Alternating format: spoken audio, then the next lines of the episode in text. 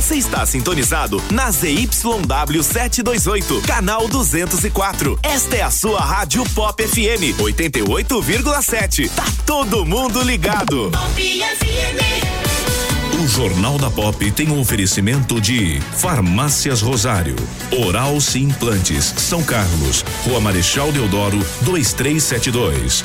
Art Point, gráfica e editora. J Martins Imóveis. Toda escolha exige confiança. Rua Doutor Orlando Damiano, 2335.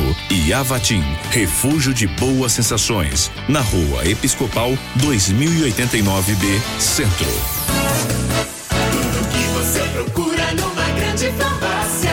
A Farmácia Rosário tem. Farmácia Rosário. É barato, é Rosário. Atendendo toda a região. Os melhores preços, as melhores promoções.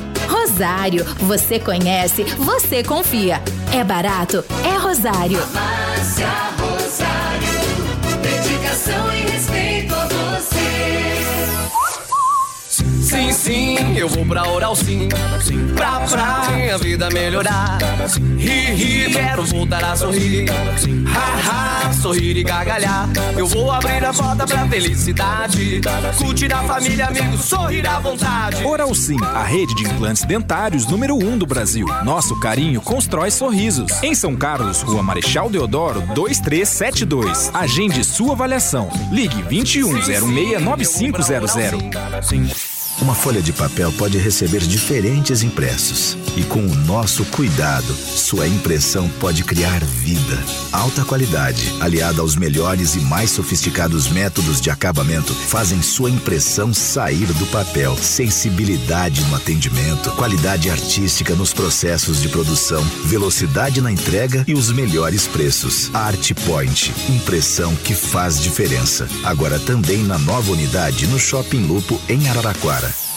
Está procurando o imóvel dos seus sonhos, pronto para morar com ótima localização e não sabe por onde começar?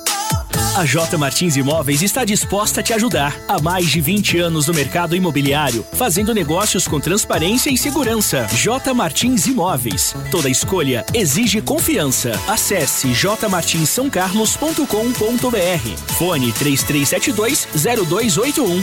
WhatsApp 997983334. Já reparou como nossa memória traz o perfume de certos lugares e de pessoas queridas? Cheiros que nos acolhem. A Avatim é especialista em cosméticos carregados de boas sensações. São mais de 450 itens, entre difusores, perfumes para interiores, hidratantes, sabonetes, dentre outros produtos focados no bem-estar. Visite a loja, Rua Episcopal 2089B, Centro, São Carlos. Está no ar. Jornal da Pop FM. A informação diariamente necessária. Jornal da Pop FM. Está no ar. Ponto de vista. Opinião com isenção no Jornal da Pop FM.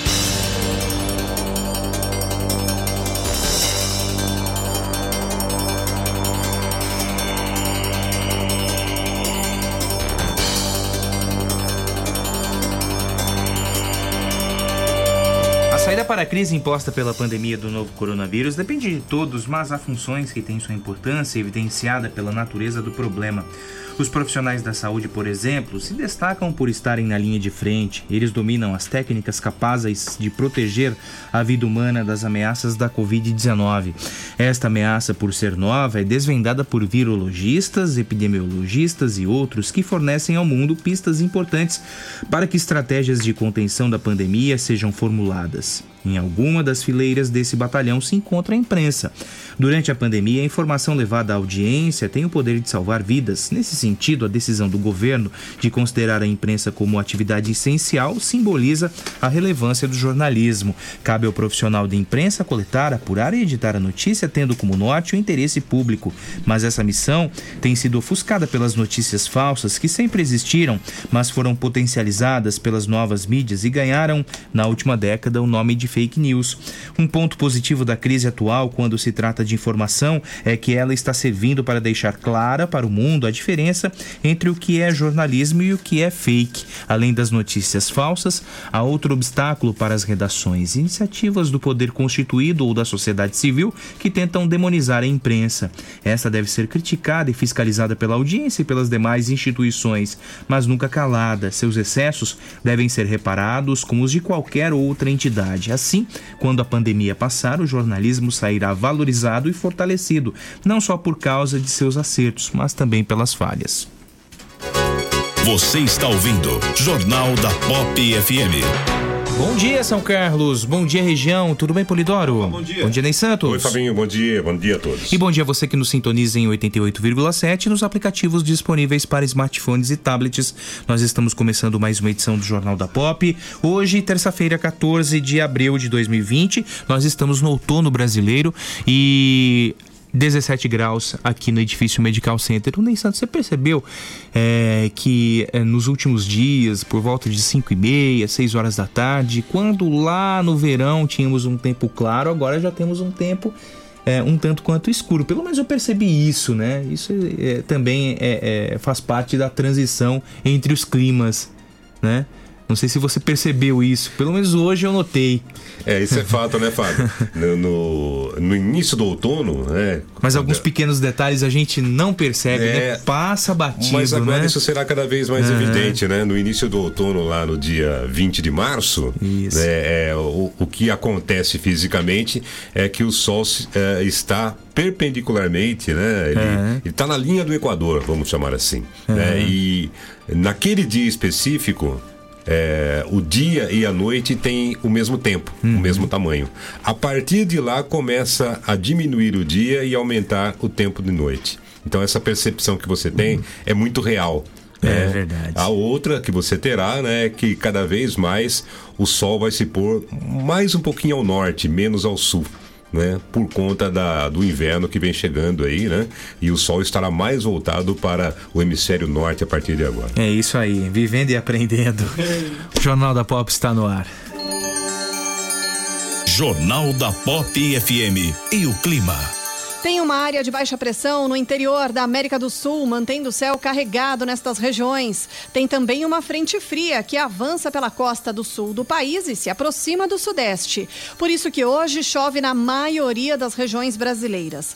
Sul do país, grande parte do sudeste e Mato Grosso do Sul tem uma chuva fraca e isolada, mas venta bastante por causa do avanço da frente fria. As rajadas podem chegar até 70 quilômetros por hora, especialmente no Rio Grande do Sul. No norte do país, a chuva continua pesada, assim como no interior do Nordeste brasileiro. Quanto à temperatura, hoje a máxima não passa dos 23 graus em Porto Alegre, mas chega aos 31 em Cuiabá e 30 graus em Teresina. Em Belo Horizonte, antes de chover, a temperatura chega aos 28 graus. Capital Paulista, hoje com sol entre algumas nuvens, tem previsão de chuva, especialmente entre a tarde e a noite, e a máxima prevista é de 25 graus. Amanhã, quarta-feira, vai ser um dia com maior quantidade de nuvens, a temperatura já não vai subir tanto e pode chover fraco em alguns momentos do dia. A máxima prevista é de 24 graus para a capital paulista. Quer saber como o tempo e o clima influenciam sua lavoura? Acesse agrosomar.com.br. Com informações da Somar Meteorologia, Desirê Brant. E aí, Ney Santos, como se comportam tempo e temperatura para esta terça-feira? Na prática, as nuvens já chegaram, né, Fabinho? Né? Aham. Logo pela manhã, um tempo mais nublado nesta terça-feira. Já são os primeiros indícios da frente fria que está chegando aqui à nossa região. Ela terá dois efeitos. Primeiro é causar chuva, né? Que virão provavelmente já a partir eh, da tarde aqui para essa região do estado de São Paulo, Hoje? para o centro do estado de São Opa. Paulo, já para hoje. A previsão de chuvas aí, é, volume pequeno, né, em torno aí de 15 milímetros, mas deverá chover hoje à tarde. E para amanhã, o outro efeito que ela trará, além da chuva, também em pequena quantidade, será uma temperatura mais baixa. Não frio, necessariamente, né? Mas a temperatura máxima que hoje deve chegar a 28 graus aqui em São Carlos, amanhã provavelmente não passará dos 25 graus. Então essa temperatura máxima é que não subirá tanto e a mínima se mantém na casa dos 14, 15 graus durante a madrugada. 28 graus é uma temperatura elevada para o período, né? Ainda hoje sim. Uhum. É, que caracteriza esse final do verão, ainda comecinho do outono, né? Mas com as chegadas de frentes frias mais constantes, a tendência é de que essa temperatura caia bastante ao longo dos próximos dias. Agora 7 e 12. Radares. Em função do decreto municipal, os radares móveis estão fora de operação em São Carlos. Esportes. Diante da pandemia do novo coronavírus, as federações estaduais estudam as possibilidades de retorno ao futebol. Por exemplo, a Federação Paulista convocou os 16 clubes do campeonato local para uma videoconferência que será realizada na próxima quarta-feira.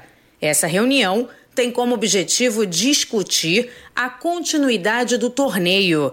Mas para o presidente do Palmeiras, Maurício Gagliotti, ele acredita que esse não é o momento de pensar em retorno, até porque a situação do coronavírus ainda não está controlada. Eu acho que qualquer posicionamento que a gente faça nesse momento, nós estaremos precipitando. O que eu, eu acredito, o que eu penso, é que nós temos que nos preparar para diferentes cenários. O Alviverde deu férias para os jogadores até o dia 20 de abril, podendo postergar por mais 10 dias. E o técnico Vanderlei Luxemburgo aproveitou a quarentena e fez um apelo nesse momento difícil. Estamos vivendo no Brasil e no mundo um momento difícil. É importante a colaboração de todos nós, pessoas públicas, que possamos alcançar mais pessoas, mais gente. É importante que todos tenham uma noção e tomem decisão.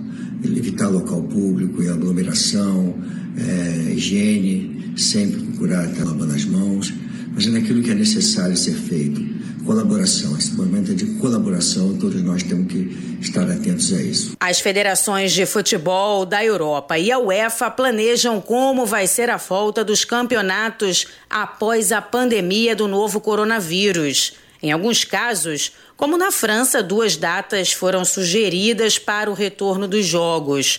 A Itália deve seguir o mesmo caminho e na Alemanha alguns clubes já treinam mais em pequenos grupos de jogadores. De acordo com a imprensa europeia, a UEFA tem um plano para o término das disputas da Liga dos Campeões e da Liga Europa. Para a entidade, as competições nacionais devem voltar primeiro, em julho, mas sem presença de público nos estádios. Com isso, os dois torneios continentais seriam retomados apenas no mês de agosto. As eliminatórias das quartas, semifinais e a decisão seriam disputadas em partidas únicas, em campo neutro e com portões fechados. A ideia é realizar todos esses jogos da Liga dos Campeões e da Liga Europa em um intervalo de duas semanas. Agência Rádio Web do Rio de Janeiro, Daniela Esperon.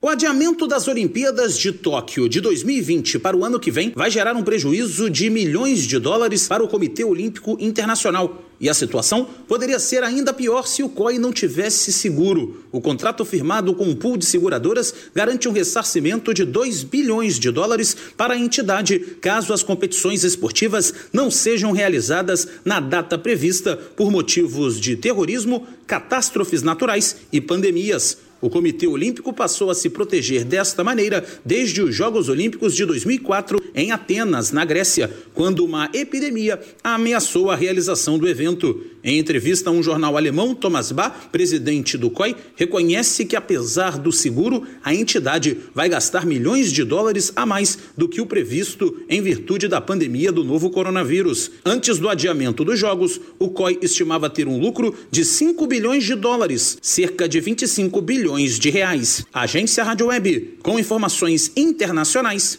Cadu Macri.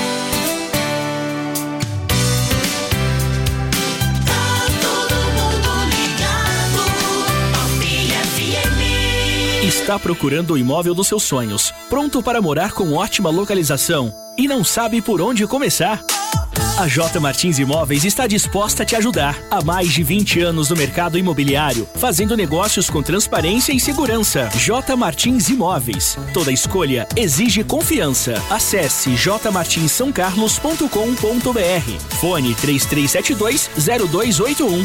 WhatsApp 997983334.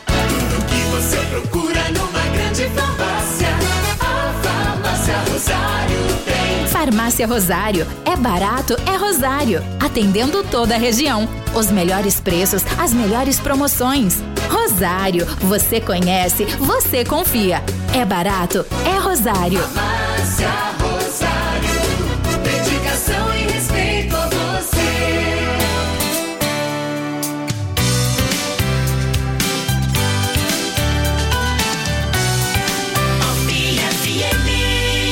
registradas no Brasil 105 mortes pela Covid-19 em 24 horas, segundo o Ministério da Saúde.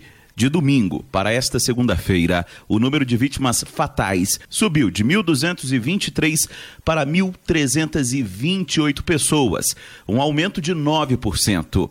Já a quantidade de casos confirmados da doença saiu de 22.169 no domingo para 23.430 nesta segunda.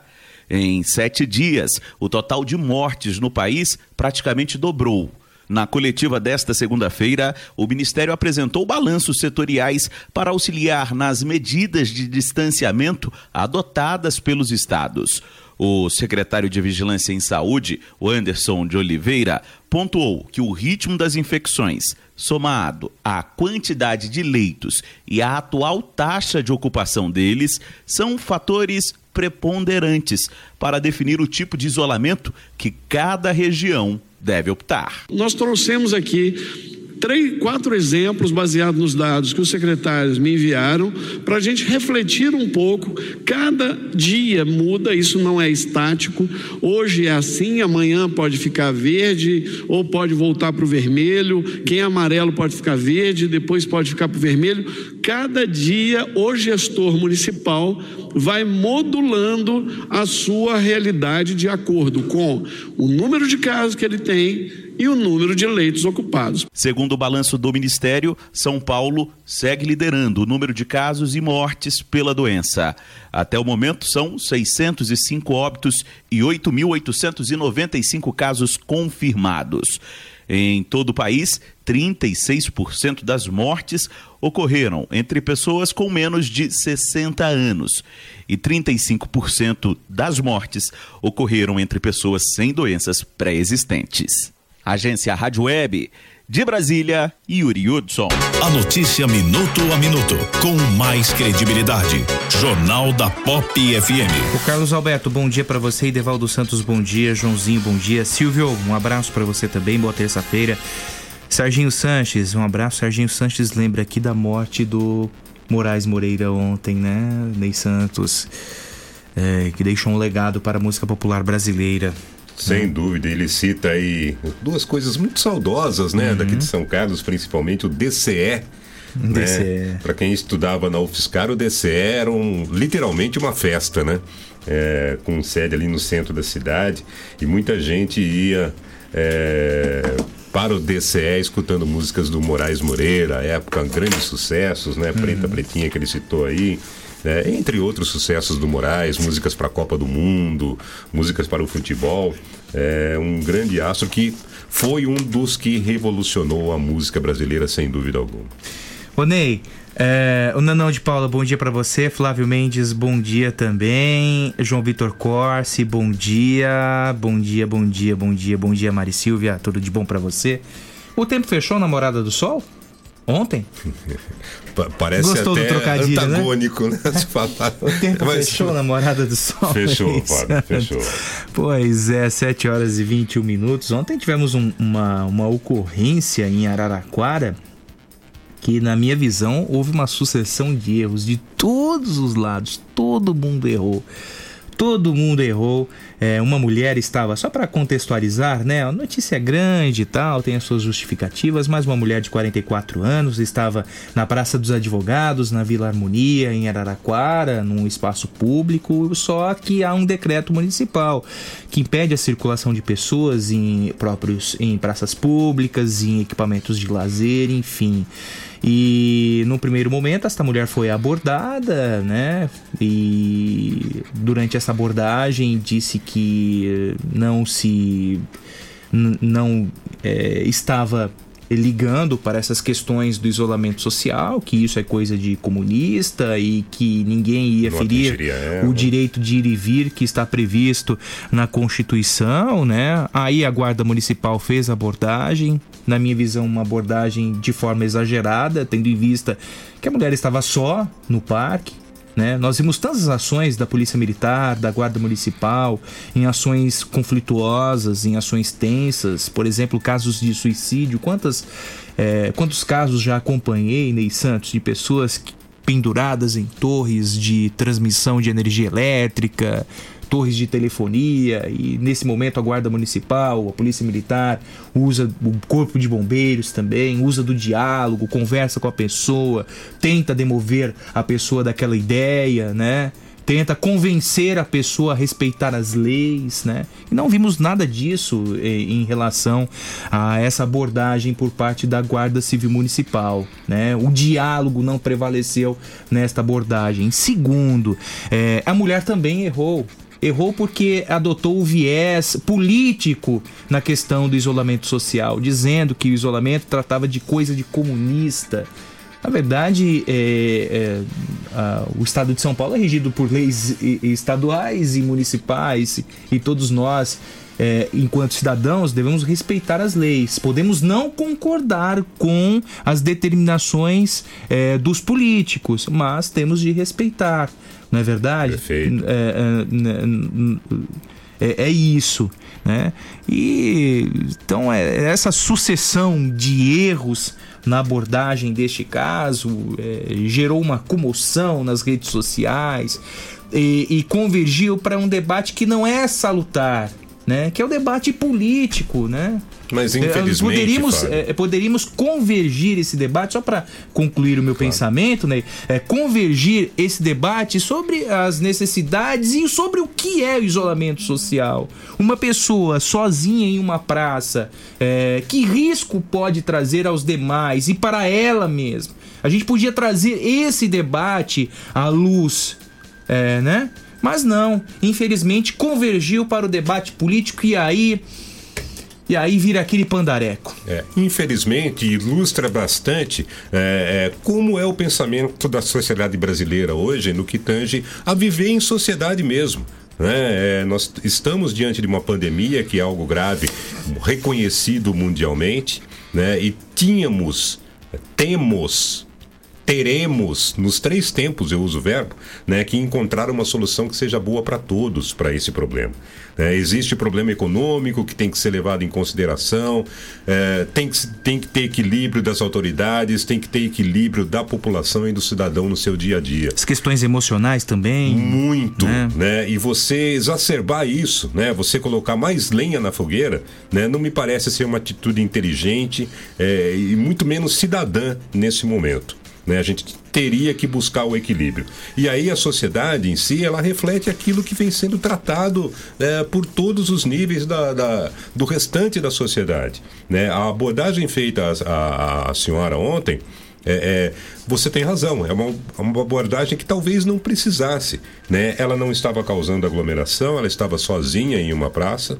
É, ah, o equipamento público, eh, pelo decreto municipal, não poderia ser utilizado. Ok, aí vamos analisar do ponto de vista da guarda, né?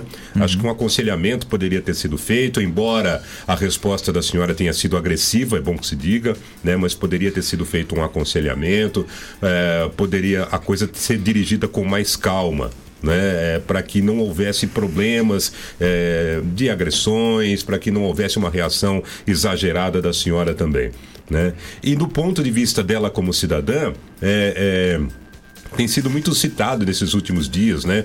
Eu tenho direito de ir e vir. Tem, é verdade. Né? Mas tem o dever também de ser cidadão e entender que numa pandemia esse direito está um pouquinho mais restrito. Né? Quando você tem medidas é, de isolamento social, esse direito fica um pouquinho mais restrito e as pessoas têm que compreender isso. Então, é, você caracterizou muito bem, Fábio. Todo mundo errou. Todo mundo errou, Todo né? mundo em um momento errou nessa abordagem. É tudo que a sociedade que nós não poderíamos e não deveríamos ver. É, o, o Félix escreve aqui que a guarda poderia ter utilizado a inteligência, aquilo que disse, né? O diálogo, né? Em ações conflituosas. E eu já acompanhei, já tive a felicidade de acompanhar o treinamento dos guardas municipais que aí estão nas ruas de São Carlos, viu, Ney Santos? A última turma de guardas municipais, eu tive a oportunidade de acompanhar muitos treinamentos e, e, e, e vi a preocupação dos treinadores com relação ao, ao preparo psicológico dos guardas municipais para encararem o estresse das ruas, né? As situações estressantes, eh, estressantes das ruas. E quando eu digo eh, sobre a inteligência, viu, Félix, é justamente isso, o diálogo. Tem tantas situações conflituosas em que se estabelece o diálogo e consegue demover a pessoa da intenção, seja uma tentativa de suicídio, outra coisa qualquer, né? Então faltou, faltou essa, como, como você disse e, como disse também agora há pouco, faltou a inteligência. E na verdade, eh, ou você continua aqui a sua escrita, diz que ela eh, provocou e o governo Edinho, que é um governo do PT, caiu direitinho nessa provocação. É verdade. E agora eh, ela alega que foi eh, vítima de uma ação violenta dos guardas municipais, passou por exame de corpo de delito. Esse caso terá outros desdobramentos, né? Até o, o- o filho do eh, presidente Jair Bolsonaro, vereador Carlos Bolsonaro, entrou na parada, fazendo eh, eh, comentários a respeito deste assunto, eh, criticando até a postura da imprensa, a, a postura adotada pela imprensa na divulgação do fato, enfim, eh, o que eh, poderia ser um exemplo de conduta, na verdade, convergiu para o viés político e aí Aí, a- aí o caldo desanda, Ney Santos. É. É isso que nós aqui cobramos da sociedade brasileira, né? Que é, assuntos é, sérios e assuntos que servem para reflexão é, não, em, não convirjam para o lado político, né? Porque é um outro lado, né? É, é o, é o lado da organização, é o lado da institucionalidade, não é o lado da operação. Né? Esse tipo de, de, de coisa, né? De ah, é coisa de comunista, ah, é coisa do pessoal de direita, né? Não cabe quando você tem um caso grave em que a sociedade está em risco, como estamos no momento. Né? Nós deveríamos pensar mais como sociedade mesmo, né? como vivemos eh, em paz, com saúde no dia a dia e pensar menos nessas questões políticas que lá na frente vão beneficiar meia dúzia. Né? Talvez não o povo brasileiro como um todo. Infelizmente É, isso ocorreu. é, O que está faltando para nossa sociedade é deixar um pouco esquerda e direita e olhar para frente. Perfeito. Entendeu? Olhar para frente. Porque isso impacta, impacta também o desenvolvimento é, do país. E, e veja só, gente, é, nesse momento de pandemia tudo está parado, comércio está parado, tudo está parado, é, nós precisamos mudar um pouco esse pensamento político. Caso contrário, vamos demorar anos para nos recuperarmos economicamente. Perfeito. Entendeu? É isso mesmo, né? Se o caminho adotado agora for o incorreto, né, nós poderemos ter consequências lá na frente que serão muito sérias, muito mais sérias do que estamos vivendo agora. Então é necessário responsabilidade, é necessário equilíbrio, né, para que tenhamos tanto do cidadão quanto da autoridade constituída uma postura que caiba corretamente, que não cause mais estresse do que o país está tendo com esse tipo de pandemia, que na verdade é uma ocorrência mundial. Bom dia, amigos. A partir do momento que existe um decreto, concordando ou não, eu sou obrigado a cumprir. Caso não cumpra, sou responsável por qualquer ação. A falha da guarda foi a falta de diálogo e o uso da truculência, mesmo tendo sido agredida primeiro. Mas o agente causador foi a mulher e principalmente suas palavras, que demonstram que a intenção dela não era só estar ali, escreve o Ednelson Simonetti. É isso que abordamos, né, Isso Ednelson, né? De que o cidadão também tem o seu papel nessa história. Né? E se há um decreto, se há uma regulamentação em vigor, ela tem que ser cumprida. Você pode até não concordar, como disse o Fábio. E é legítimo até que você não concorde. Só que os meios para você protestar ou os meios para você mostrar a sua indignação, é, como nesse caso, não são a desobediência e não é a falta de postura como cidadão. né? Existem outros meios em que você pode demonstrar o seu descontentamento, por exemplo, nas próximas eleições. O Marcos Durval eh, questiona: está decretado isolamento total em Araraquara? Não, não. Ah, ao que, pelo que nós percebemos pelo decreto, não. Né? Só eh, não permite e também há, uma falha nesse decreto, pelo menos não ficou claro, né? É, é, é, a presença de pessoas em praças públicas, né? É, a pessoa pode é, é, permanecer só naquele espaço ou não. Só que também há um outro, é, há um outro ponto a ser observado, né, Marcos? É, nós tivemos aqui o exemplo de pessoas que frequentam o cartódromo, o cartódromo municipal para a prática de exercícios. De repente a pessoa vai é, sozinha ao parque, mas aí ela encontra 149 pessoas no parque do cartódromo. Aí dá aglomeração, não é verdade? Exato. É, é, e é isso que o decreto de Araraquara, pelo que entendi, trata de forma genérica, aglomeração. De repente, esta senhora de 44 anos estava sozinha. E de fato ela estava sozinha na Vila Harmonia. Mas de repente também eh, poderia eh, chegar outras 144 pessoas. E aí causa a aglomeração. Como exemplo que citei do Parque do Cartódromo. Aí não pode. É. É, ou por outro lado, né, se fosse permitido a senhora permanecer lá, outras 150 pessoas também iriam exigir o seu direito de permanecerem Pois lá, é. né? É, e aí você também junta uma aglomeração. Enfim, são N questões aí que tem que ser levadas em consideração, É. Fábio. Né? Mas é, é, a gente opta sempre pelo cumprimento à lei. Né? É, eu acho que é, esse é o fator que tem que ser considerado, porque a lei é que iguala todo mundo né, nos seus direitos e nos seus deveres. Né? Quando há descumprimento, alguém está saindo fora da norma. É verdade. A mulher da Praça de Araraquara usou o mesmo argumento defendido pelo presidente da República, escreve o Maurício Gomes. Bom dia, Maurício. Cláudia Cury diz: uma tristeza ver o comportamento de algumas pessoas, inclusive aqui em São Carlos. É, ontem, numa farmácia na esquina do Calçadão na General, isso por volta de 5 horas, 4, 5 horas da tarde, né? É, pessoas se debruçando sobre as outras à espera de entrar na farmácia, sendo que do lado existiam outras duas. É, o povo, pelo amor de Deus, né? Gosta de uma fila, não? Gosta de uma fila? Não, é impressionante. Ô, Ney, aí tinha, reclama, tinha a né? farmácia da esquina, a farmácia da esquina da avenida com o calçadão. Do outro lado, uma farmácia vazia e do outro lado, outra farmácia vazia. Poxa vida, sabe? Por quê? Por questão de dois, três reais? Sei lá também, viu? Cada um sabe onde Ah, o calo o povo- aperta, né? é, Mas, então, mas talvez algumas não justifique, né? Algumas pessoas são é, individualistas ao extremo também, sabe? Só pensam. Ah...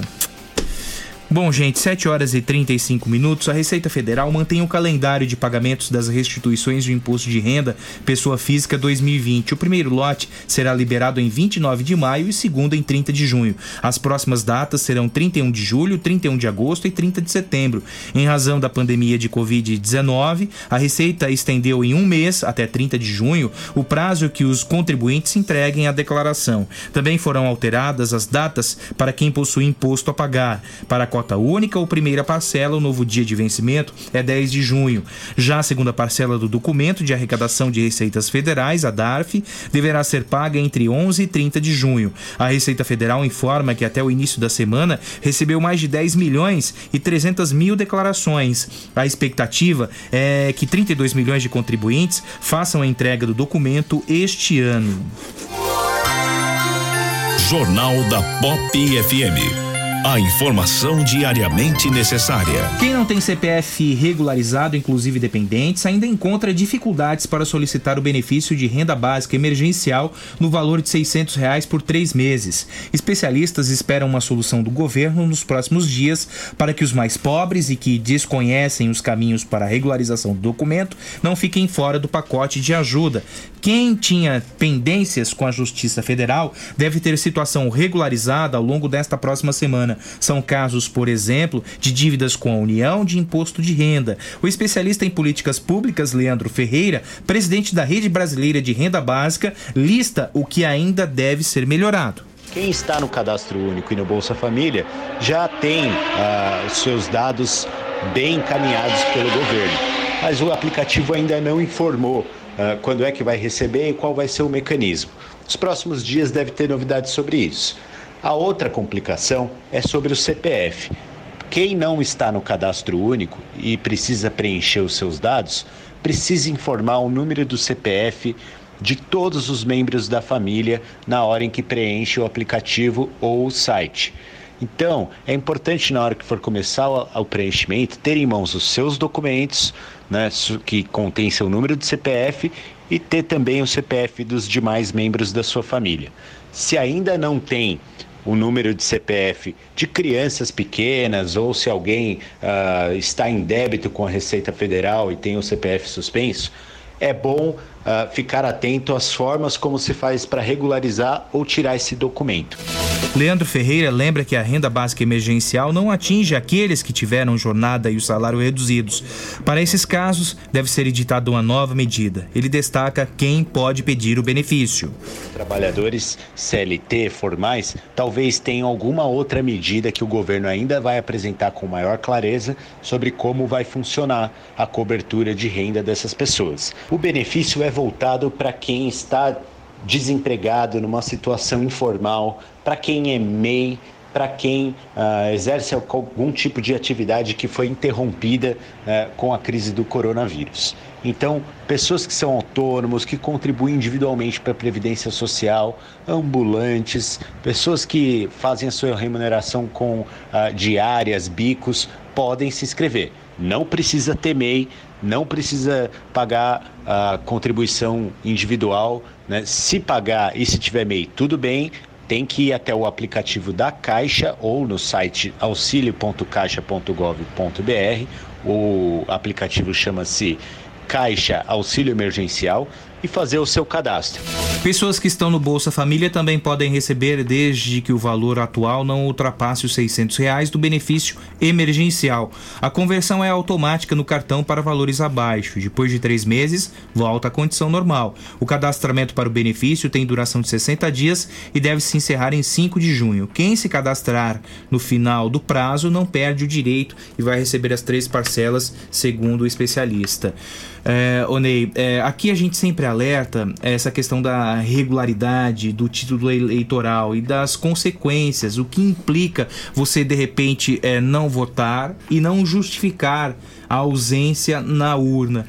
11 milhões de pessoas no Brasil estão implicadas com o CPF porque não compareceram às urnas na eleição passada e não justificaram o voto. Agora, essas pessoas, muitas delas, não os 11 milhões, é, mas uma grande parcela dessas pessoas que não votaram e que não justificaram, hoje precisam do documento regular para receber o auxílio emergencial e correm feito doido, feito doidos é, para a Receita Federal, com e-mail ou nas agências físicas, para regularizar essa situação. Caso contrário, não recebe os 600 reais.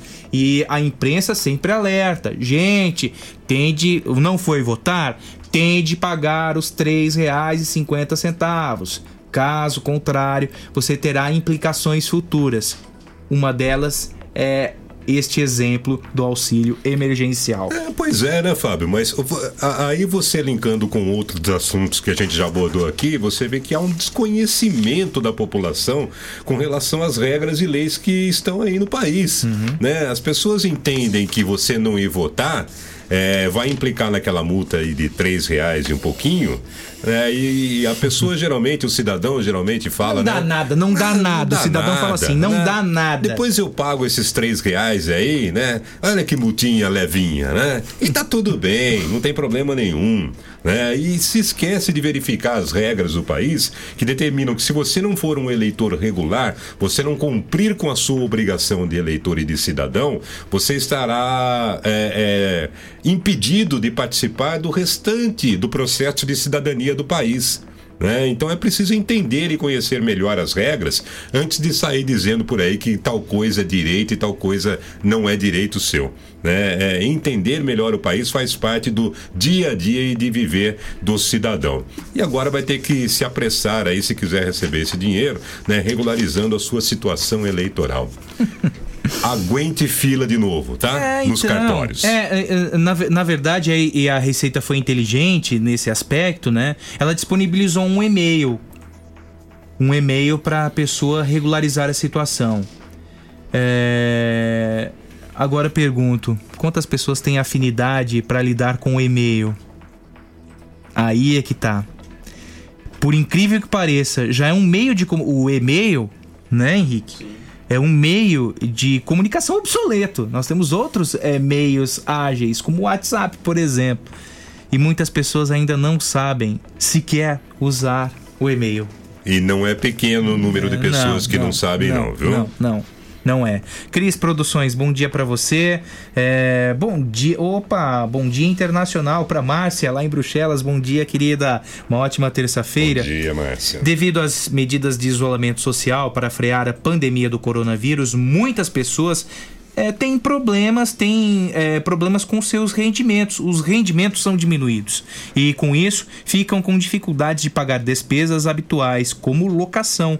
Nesse cenário, locatários podem alegar força maior para tentar reduzir ou suspender as mensalidades, mas advogados recomendam que as partes busquem entrar em consenso, deixando a ida à justiça como última opção. Inclusive, no dia 3 de abril, foi aprovado pelo Senado um projeto de lei 1179-2020 que suspende temporariamente as regras do direito privado enquanto durar a pandemia ou a epidemia de coronavírus coronavírus no Brasil. Proíbe até 31 de dezembro de 2020 liminar de despejo em ações ajuizadas a partir de 20 de março, data estabelecida como marco inicial da pandemia eh, no Brasil. Para esclarecer, para é, trazer de uma forma didática esse assunto aos ouvintes, nós convidamos o advogado Dr. Rogério Zangotti. Rogério, bom dia, obrigado pela participação. Como funcionam essas determinações na prática? Bom dia, Fabinho. Bom dia, Ney. Bom dia, ouvintes. É um prazer de novo falar com vocês.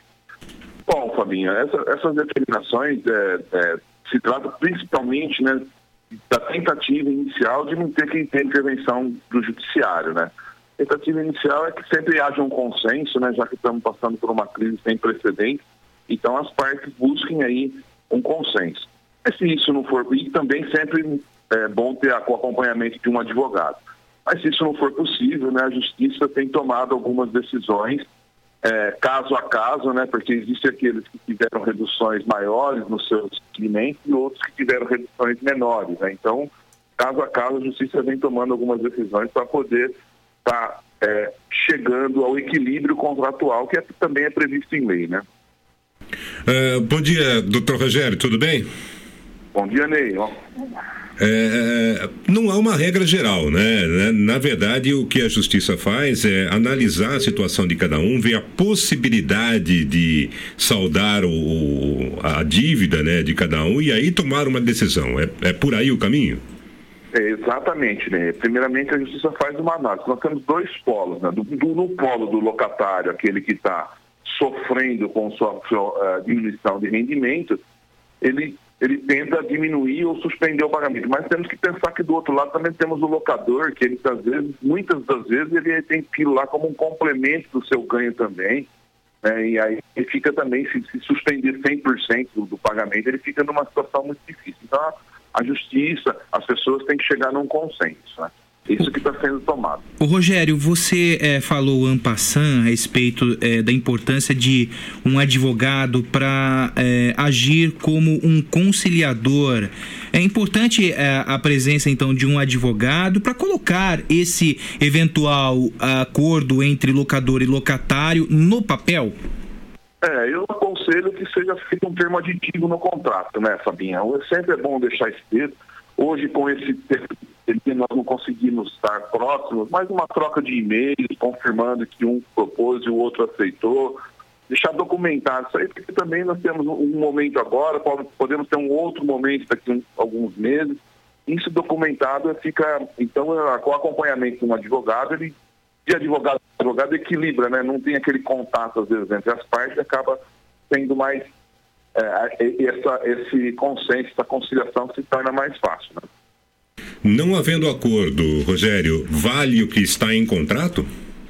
Não havendo acordo, aquela parte que não tem condição do pagamento, ela pode buscar a justiça e, e tentar não só, susten né, não só uma redução, mas também com uma suspensão temporária do pagamento. Né?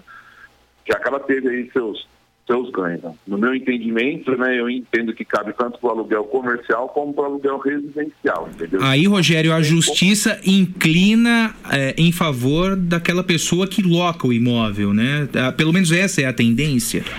É, as decisões que eu tenho visto aqui no estado de São Paulo, as reduções têm sido entre 20% e 60%, as reduções de até 60%, entendeu? E também já vi uma, uma, uma situação onde o, a- o locatário, ele, ele pede, a de- essa ainda não foi julgada, e até aqui em São Carlos, o locatário ele já pede a devolução do imóvel sem o pagamento da multa, por questão da, da pandemia, né? Por questão de, alegando um caso fortuito ou força maior. Agora, o Rogério, é, muitas imobiliárias de São Carlos, do Brasil, né, oferecem o benefício do aluguel garantido. É, para essas imobiliárias, como funciona a regra? A regra do aluguel garantido ele nada mais é do que seguro, né? O locatário, ao locar, ele, ele, tem uma, também aquela questão de, que pode ser feito um seguro, né? Tanto fiança como seguro do aluguel. Agora, o aluguel garantido, ele nada eh, garante, né, eh, no seu contrato que não possa haver uma redução, né? Nós estamos tratando de um caso fortuito ou força maior, né? Isso é previsto em lei, né? Isso é previsto em o Código, o Código do Processo Civil, ele prevê no, eh, que o juiz ele pode estabelecer um valor para equilibrar o contrato, entendeu? Que é a teoria da imprevisão, né? Então, veja bem, nós, é uma, há uma não teve previsão para que o contrato pudesse estar eh, sendo mantido nos seus patamares. né? Tá? Então, na teoria da imprevisão, existe a possibilidade da redução e eu entendo que mesmo com o aluguel garantido também tem a, a possibilidade da redução. Eu também sou contrário, né? Eu não entendo que possa ser zero. Suspender não quer dizer que pode zerar o aluguel. Porque o locatário na outra ponta também tem uma, uma situação, né? O locador, aliás. Rogério, na verdade, é, isso é, é possível nesse momento porque há uma condição diferente daquilo que é o dia a dia da sociedade, correto? Sim, sim, sim. sim. É, nesse cenário, o locatário pode alegar força maior, né? Para reduzir ou suspender, entendeu? Veja bem, existe um caso em São Paulo de uma rede de, de, de restaurantes, ela pediu a suspensão, o juiz, ao analisar o pedido, viu que o locatário tinha uma condição que recebia 11 milhões e 500 mil reais por mês total de aluguéis, entendeu? Lançados. né? Então, quer dizer, ele tinha condição de suspender alguns aluguéis em virtude disso, entendeu? Então é caso a caso. Às vezes o locatário precisa, mas o locador não pode. Então a gente tem que ter uma, um equilíbrio de força. Mas é só nesse momento.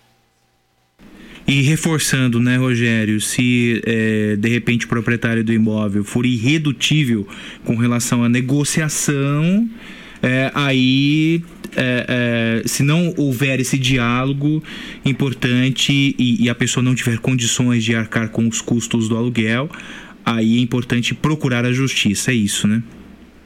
É, sem dúvida. Se houver, é, não houver uma, uma- um consenso, a justiça está aí para resolver, né? A teoria da imprevisão, é, eu não vi nenhum caso ainda que o juiz, que o judiciário não tenha é, diminuído, né? Não, é, a questão do pagamento, entendeu? Mas eu acho que cabe, né, ao locatário, ao locador, principalmente no aluguel comercial, né? Locatário nesse momento, né, ceder um pouquinho, o locador ceder um pouco.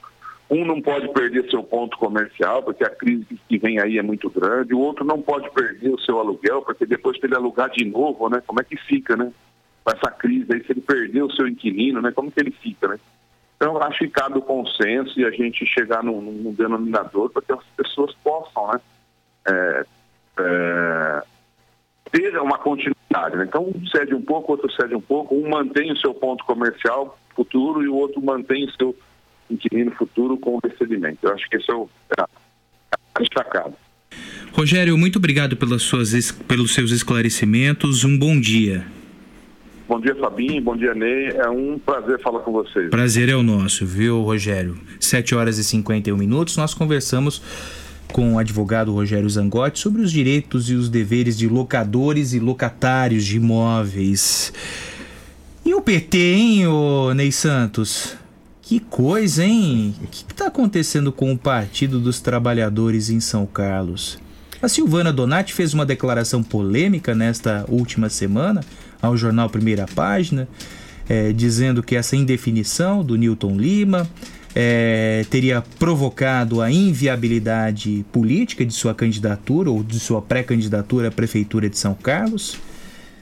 Depois dessa declaração polêmica, a Silvana Donati fugiu, feito um cometa Halley, né? Daqui 70 e tantos anos ela volta. E por isso nós buscamos quem manda na coisa para conversar conosco. Presidente do PT, Eric Silva. Bom dia, Eric. Obrigado pela participação. Bom dia. E o Partido dos Trabalhadores em São Carlos, hein, Eric? Lança a Silvana, candidata, pré-candidata a prefeita, Newton Lima, divulgou uma nota dizendo que não tem nada certo, que não é pré-candidato. E aí, Eric? Bom dia. Bom dia, Fabinho. Bom dia, Fabinho. Bom dia a todos os ouvintes da, da Rádio Pop. Bom dia, Ney. Bom dia, Polidoro. É, agora, agora nós falamos por telefone, é, Fabinho. A coisa... Em função do isolamento social, é, nos resta o telefone, né? Pois é, a gente vai se, se acostumando com isso. Verdade. Não tem muita facilidade com falar por telefone, não. Mas é, a gente pode discutir aí os problemas da, da, da cidade agora, né? Até um tempo atrás a gente falava dos, das questões dos metalúrgicos, né? Agora podemos falar dos problemas da cidade, podemos falar dos, das questões partidárias. Eu tenho muito orgulho de presidir o PT desde dezembro do, do ano passado. E desde o final do ano passado, não, desde antes disso, a gente vem discutindo quem será, como será uh, o nosso time né, para disputar as eleições desse ano de 2020. Para nós é muito claro, nós temos um governo, né, o segundo governo na sequência, que não faz absolutamente nada pela cidade e pela população. O governo Arthur Garcia ainda eh, nesse último ano, né, dos três anos de inatividade, agora endivida a cidade e constrói eh, mais 50 milhões de, de, de, de dívida para a cidade para asfaltar, né, para gastar em asfaltamento. É, e nós estamos vendo os problemas todos que o governo municipal, inclusive, está enfrentando é, com a, a questão da pandemia do, do coronavírus, né? Então, eu, eu penso que nesse, nesse momento, inclusive, deixa até que a prefeitura tome a atitude certa no sentido de, de trabalhar pelo isolamento, né? Então, desejamos que, que, que a gente tenha sucesso nisso. Acho que isso é só um preâmbulo para a gente se localizar no que nós estamos falando, né, Fabinho? Porque é, eu até, a gente estava discutindo ontem, tinha uma reunião online ontem do, do PT, não uma reunião oficial, mas nós temos feito muitos bate-papos para discutir a situação. E, e aí a questão principal para toda a companheirada é como é que a gente faz, como é que todo mundo na nossa cidade, no nosso país, no nosso estado faz para diminuir os danos aí da pandemia, né? E é claro que esse assunto dos, dos candidatos a prefeito é parte dos nossos assuntos, né? A Silvana tinha já o ano passado é, se, se, colocado à disposição do partido de uma forma muito espontânea, voluntária, é, para ser pré-candidata a prefeito. Isso foi importante, contribuiu com os nossos debates sobre plano de, plano de governo, é, também discutiu de forma importante o, de forma importante a, a chapa de vereador que nós estamos tratando. E o Newton sempre foi uma, um desejo, inclusive da Silvana, né, de que ele fosse candidato a prefeito. Isso faz parte do imaginário do, do, do, da cidade, né? As pessoas pedem é, quando encontram com a gente, falam com a gente. E eu sempre insisti, até falei uma coisa aí, lembra, Fabinho? Eu disse que, que falava com ele todo dia e ele tinha parado de me xingar, lembra disso? Lembro, corretamente. Mas depois lança essa carta, né, o, Eric? É. E, e, aí é, é, joga joga dúvidas nesse cenário é, político indefinido. E ontem até nós cobramos aqui é, do PT uma postura de liderança, porque é, veja só, é, o, e aqui eu cito nomes: o, o ex-vereador e ex-candidato a prefeito de São Carlos, Lineu Navarro, que era a liderança maiúscula é, do PT nesses últimos anos, não se posicionou como devia, não marcou o território como devia é, é, do Partido dos Trabalhadores em relação ao governo Ayrton Garcia. E, é, consequentemente, e evidentemente você estava no comando do Sindicato dos Metalúrgicos, ou seja, é, é, nós tínhamos uma, um, um posicionamento aliás, não tínhamos o posicionamento né, do, do PT em relação ao governo do prefeito Ayrton Garcia. E, é, é, e não surgiu lideranças nos quatro anos, nos últimos quatro anos. É, é, e essa falta de posicionamento político, consequentemente, sem a geração de liderança, não reflete em consequências futuras para o partido, como a reconquista de cadeiras na Câmara Municipal, Eric? Olha, Fabinho, o, os nossos eh, dirigentes, lideranças, como você disse, o Lineu, Lineu eh, certamente é uma das principais lideranças, uma capacidade política de avaliação muito importante, é, tinha suas muitas suas posições muito concretas e, e a, a, tua a capacidade dele de diálogo sempre é muito importante contra o governo Ayrton Garcia. O problema é que quando você não tem, como você disse, como você não tem um mandato de vereador, é, você perde muita capacidade de acesso à, mídia, né? você tem muito, muita dificuldade em, em colocar suas posições para a sociedade. E isso tem, tem clareza para a gente. O PT tem que ter, tem que eleger vereador esse ano. Né? Isso é fundamental né? para qualquer partido, para qualquer partido. Qualquer partido que queira, que tenha proposta para a sociedade, tem que ter espaço na Câmara Municipal, porque isso é um canal de comunicação com a sociedade. Né? Além da possibilidade de fiscalizar o governo municipal, além da possibilidade de propor leis que melhoram a vida da população, avaliar uh, o conjunto de leis uh, que regem a vida no município. Então, para nós faz muita falta, né? para muita falta, a gente se ressente demais de não ter tido uh, eleito um dos nossos candidatos da eleição de quatro anos atrás. O Lineu cumpriu um papel importante, que foi de ser candidato é, a, a prefeito, né, naquele momento. A gente teve o pior momento do PT, certamente, e passamos esses quatro anos agora é, sem ter um representante na Câmara. Eu creio que até a população de São Carlos consegue enxergar o problema é, que é o PT não ter um vereador na Câmara. É, vocês estão dizendo, até a, a, a, sociedade como um todo, e e a imprensa repete isso, entende qual é a dificuldade de você não ter uma voz de verdade de oposição com capacidade de debate na Câmara dos Vereadores de São Carlos. Então, é, isso é nossa prioridade. E é isso que é claro, né? Porque, é, seja qual for o, o candidato do Partido dos Trabalhadores, ele tem que seguir um programa, que nós estamos discutindo, produzindo um programa. E é claro que as pessoas têm ansiedade para saber quem que é o nome. O Newton nunca disse que seria candidato a prefeito. Nós insistimos demais com ele, né? Nós falamos muito com ele. E aí teve é, uma matéria produzida pela, pela, pela São Carlos, né? e o, o Newton só fez uma, uma colocação dizendo que, olha, porque a matéria era que abrir espaço para ele ser candidato. Então, a decisão da Silvana é uma decisão da Silvana, né? É, não, é, não, não influencia a questão do Newton, nada disso. É, e aí o Newton também não tinha compromisso, nunca disse ao diretório que seria candidato, mas tinha sim um desejo, né, Farinha? Eu, como disse lá atrás, é verdade, enchi o saco dele todo dia, dele e do Barba, né, para serem candidatos. Na média, dava uma vez por dia, perguntava a ele. Oi, Fabinho. Eric, bom dia, Neito, como vai? Oi, Ney, oi, Ney, bom dia. É, Eric, é, é, além do, de você né, é, perturbar bastante o Newton Lima com essa questão da candidatura, nós exibimos aqui um áudio do próprio ex-presidente Lula, né, grande liderança do partido ainda em nível nacional, cobrando uma posição do próprio Newton, né, uma candidatura né, até do, do Newton aqui em São Carlos, porque ele considerava São Carlos uma cidade importante né, e que precisava ter alguém na liderança, né? Alguém para estar tá disputando a eleição municipal de igual para igual com todos os outros pré-candidatos. Bom, é, se o Newton não vem. Eu tava lá, Ney. Você estava lá, né? Então você é testemunha disso que nós estamos falando, que nós reproduzimos aqui no Jornal da Pop. É, a minha pergunta é em cima disso. Bom, e agora? Né? O PT. É, criou uma liderança para substituir Newton? Não criou? Como é que o partido vem para as próximas eleições, Eric? A candidatura a vereador eu considero também importante porque marca né, a presença do partido no legislativo. Mas se na majoritária, não haverá alguém? Olha, o, o Lula, eh, eu estava lá nesse dia e ele estava falando sobre as lideranças do interior, quem é que poderia ser candidato a prefeito, para o partido voltar a ter essa importância nos, eh, nos municípios do estado de São Paulo, né? Eh, e ele lembrou do Nilton, foi o primeiro nome que ele lembrou, lembrou do Palocci também, que nós já tivemos, tal, que hoje, só que ele falou de uma outra forma a respeito do Palocci, né?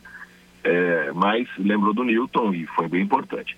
Agora, É, e eles falam com o Newton, claro, né, sobre, sobre para ele se, além de, como você disse, além de, de nós aqui de São Carlos capunhando ele, é, certamente o Lula, o Marinho, presidente estadual, né, que foi nosso candidato governador, também faz isso. E, e os deputados que estão no entorno da, da, da, do próprio Newton, que ainda convive com as pessoas. Né. Então, é, isso foi importante. Eu vejo que no, nesse momento, o Ney, é, o PT precisa fazer uma construção de futuro. Né? Não dá para a gente falar é, do que como é que a gente vai ser governo municipal. Né? Nós vamos oferecer uma proposta para a cidade e vamos oferecer um nome para defender esse conjunto de propostas. É, e nós, nós, ainda mais nessa crise, no momento que a gente está vivendo agora, a gente está com muita dificuldade. A discussão toda interna no partido gira em torno de como é que a gente preserva as pessoas nesse momento de pandemia. Né?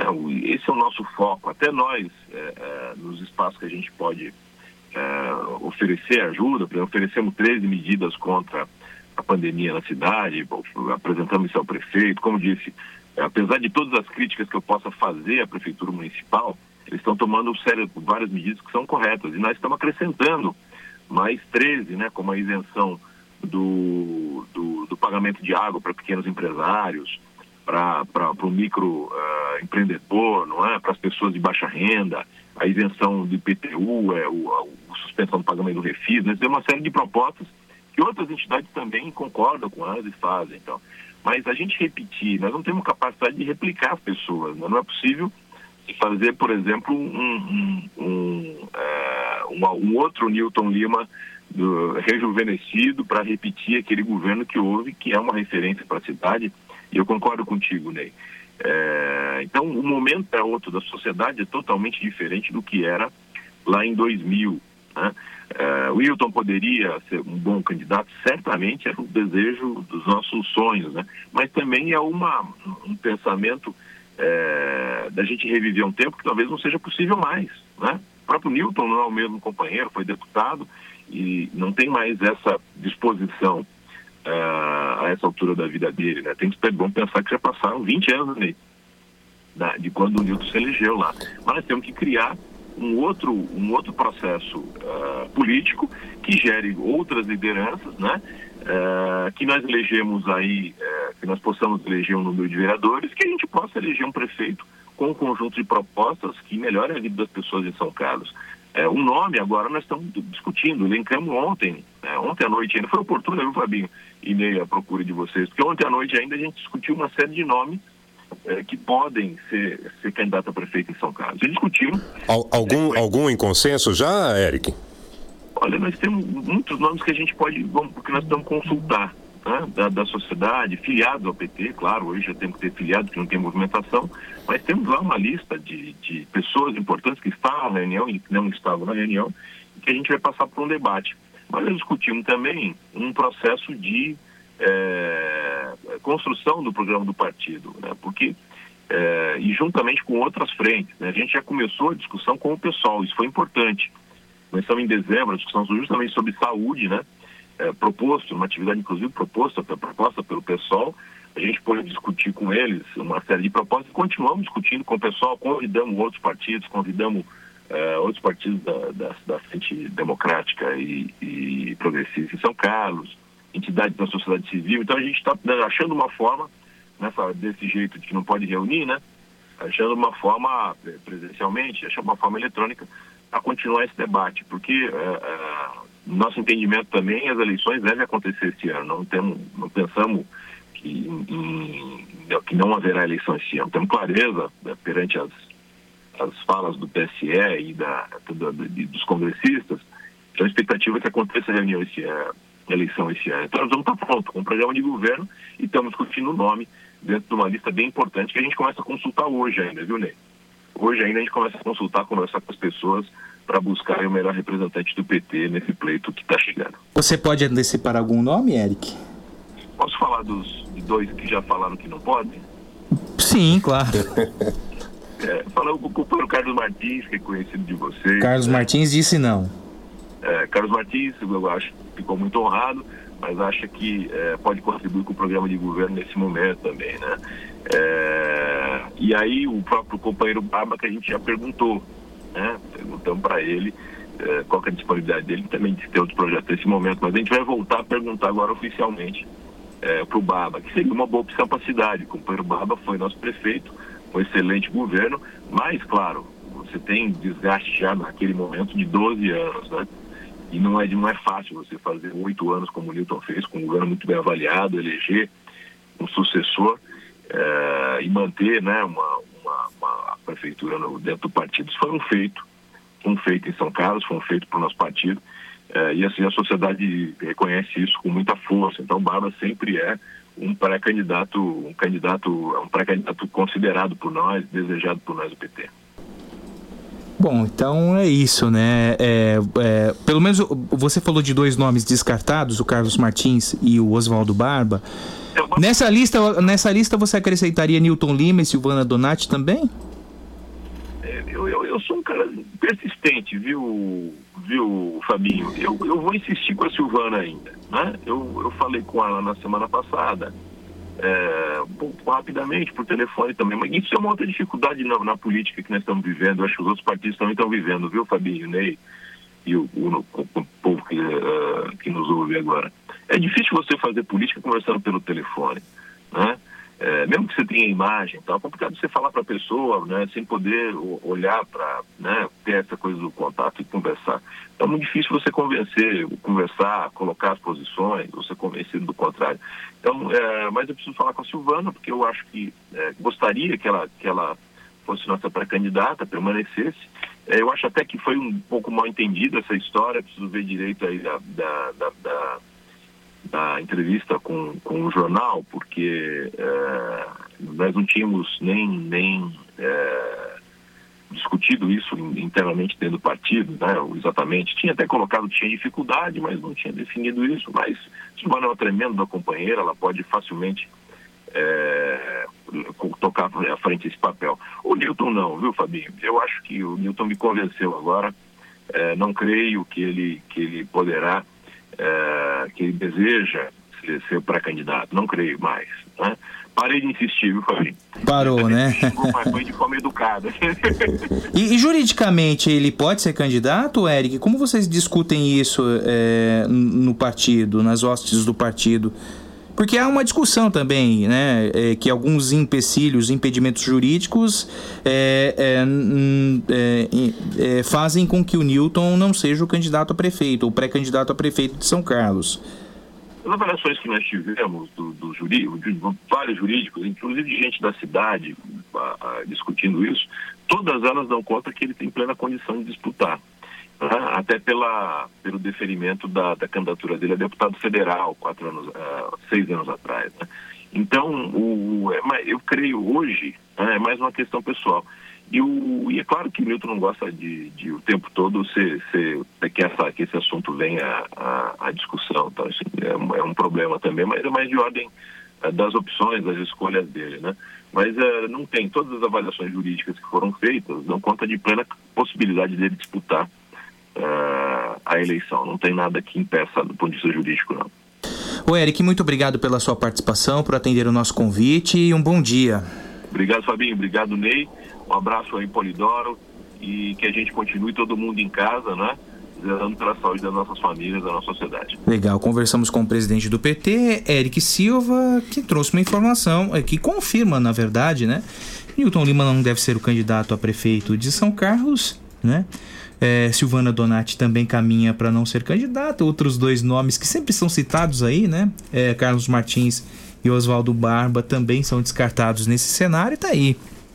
É isso, Ney. É, é, na verdade, né, nada mais do que já havia sido colocado, né, o PT ainda procura uma liderança para disputar a- as eleições. Mantenho aqui o que dissemos, acho que ontem, né, Fábio, se não me falha a memória, né, de que é, PT é um partido que sempre foi grande, né, e vai continuar sendo grande, apesar, né, daqui, da, da- das fortes interferências, né, e da, da, da pancada forte que sofreu aí por conta de ações dos seus integrantes. né. então, é, é, é natural que o partido busque uma forte liderança para disputar a prefeitura realmente em condições de igualdade com qualquer um dos outros partidos. Mas né, esbarra na, naquilo que o próprio Eric disse, né? É, ao companheiro Newton Lima é, companheiro nas palavras do, do Eric, né? É, já não é mais o mesmo, né? Ele foi eleito há 20 anos atrás, é verdade, né? Mas as novas lideranças também não apareceram, né, Fábio?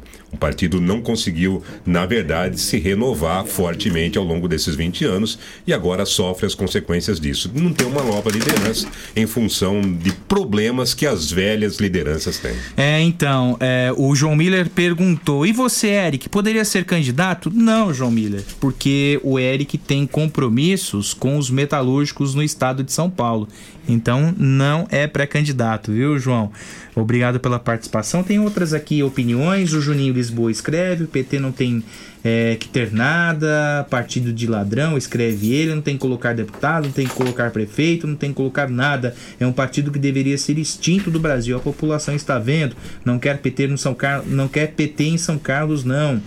É, enfim, são essas as opiniões do nosso ouvinte. O Mike Marcolino também escreve: o governo petista foi o melhor que essa cidade já conheceu. Como o Eric disse, o representante majoritário vai representar o plano de governo que o PT considera adequado para São Carlos. E ele parabeniza a entrevista do Eric. Mike, bom dia para você. É, outras opiniões aqui, rapidinho, só para colocar a casa em ordem, viu, o Polidoro, e não deixar ninguém a, a ver navios aqui. Elaine Vicente, bom dia para você.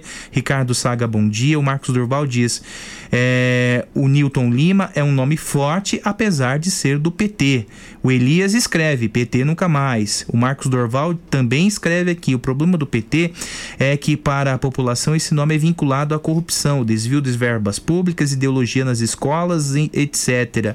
Fábio Alves Borges, muito triste ver a turma do PT querendo a volta para o comando e acabarem com o país. Éder Júnior Herédio, ele escreve aqui Bolsonaro 2022, mas tá longe ainda, hein, Éder? Bom dia para você. É, Lineu. Lineu é candidato, é, pré-candidato a vereador, viu, João Garcia? Não, não será candidato a prefeito, não, viu? Agora são 7 horas e nada, são 8 horas e 14 minutos na Pop. 8 horas e 14 minutos. As maiores operadoras do país liberaram conteúdos de TV streaming, anunciaram bônus de dados no celular, é, enfim. Só que agora nós temos um, uma, um problema que implica, né? Essa questão de liberação de sinal, Netflix, Globoplay, o volume de dados trafegados é, aumentou expressivamente. E muita gente se pergunta e reclama: nossa, mas a nossa internet está muito lenta. Lenta demais. Nós somos um exemplo aqui. Nós tínhamos uma internet filé. Na verdade, a internet hoje está uma tremenda porcaria. É culpa da empresa? Não. É culpa das operadoras é, e o volume de tráfego que se exacerbou nas últimas semanas. Por isso, nós convidamos a Kalinka Castelo Branco, Castelo Branco. Ela é cientista da computação do nosso Instituto de Ciências e Matemáticas de Computação da USP para explicar o que acontece. Kalinka, bom dia, obrigado pela sua participação. E a primeira pergunta é, que faço e que muitos ouvintes fazem é: por que a internet está lenta? Olá, bom dia. É, na verdade, é o que você disse, né? A internet está bastante requisitada ultimamente. A gente já fazia um bom uso dela, mas isso intensificou, né? Com as pessoas em confinamento, ficando em casa, elas acabam assistindo mais filme, é, jogando mais jogos online, trabalhando. Então, tem entretenimento, vídeos, redes sociais. Então, é claro que a, a internet tem limitantes, né? E cada operadora, assim como você disse, tem seus limitantes. E essa demanda alta, né, não estava, eh, eh, ninguém estava preparado para essa demanda tão rápida e tão alta como foi, né? É, Kalinka, bom dia. É, Ney Santos, como vai? É, na verdade, a oferta de internet no Brasil ainda é bastante restrita, né? Sim, ela é sim. Na verdade, a gente não chega com a internet em todos os locais do país, né? E em alguns locais a gente chega, mas bem pobremente falando, né? É, ah, mesmo para locais desenvolvidos, entre aspas, aqui com o estado de São Paulo, né? é, as bandas não permitem que você tenha uma internet de maior potência, né? E isso acaba se é, é, piorando bastante quando você tem um consumo alto. Isso, é, e, é, acontece isso mesmo. A gente tem, a gente sempre está para trás, né, dos países mais desenvolvidos. A gente, além de ter uma internet que é bastante ah, fraca ainda perto de outras, a gente ainda tem um custo muito alto. Então, quando a gente tem uma internet melhor, que a gente consegue chegar com uma qualidade melhor, né, ela, o preço dela é muito mais alto, porque a gente acaba tendo é, outros custos para passagem de outros cabos, né, que o que a gente tinha na maior parte da, das internets que chegam, na maior parte dos locais, é internet a cabo. E o que a gente está vendo agora é uma mudança para a internet de fibra, e a fibra permite que a gente tenha uma capacidade melhor e que isso chegue até a casa do consumidor.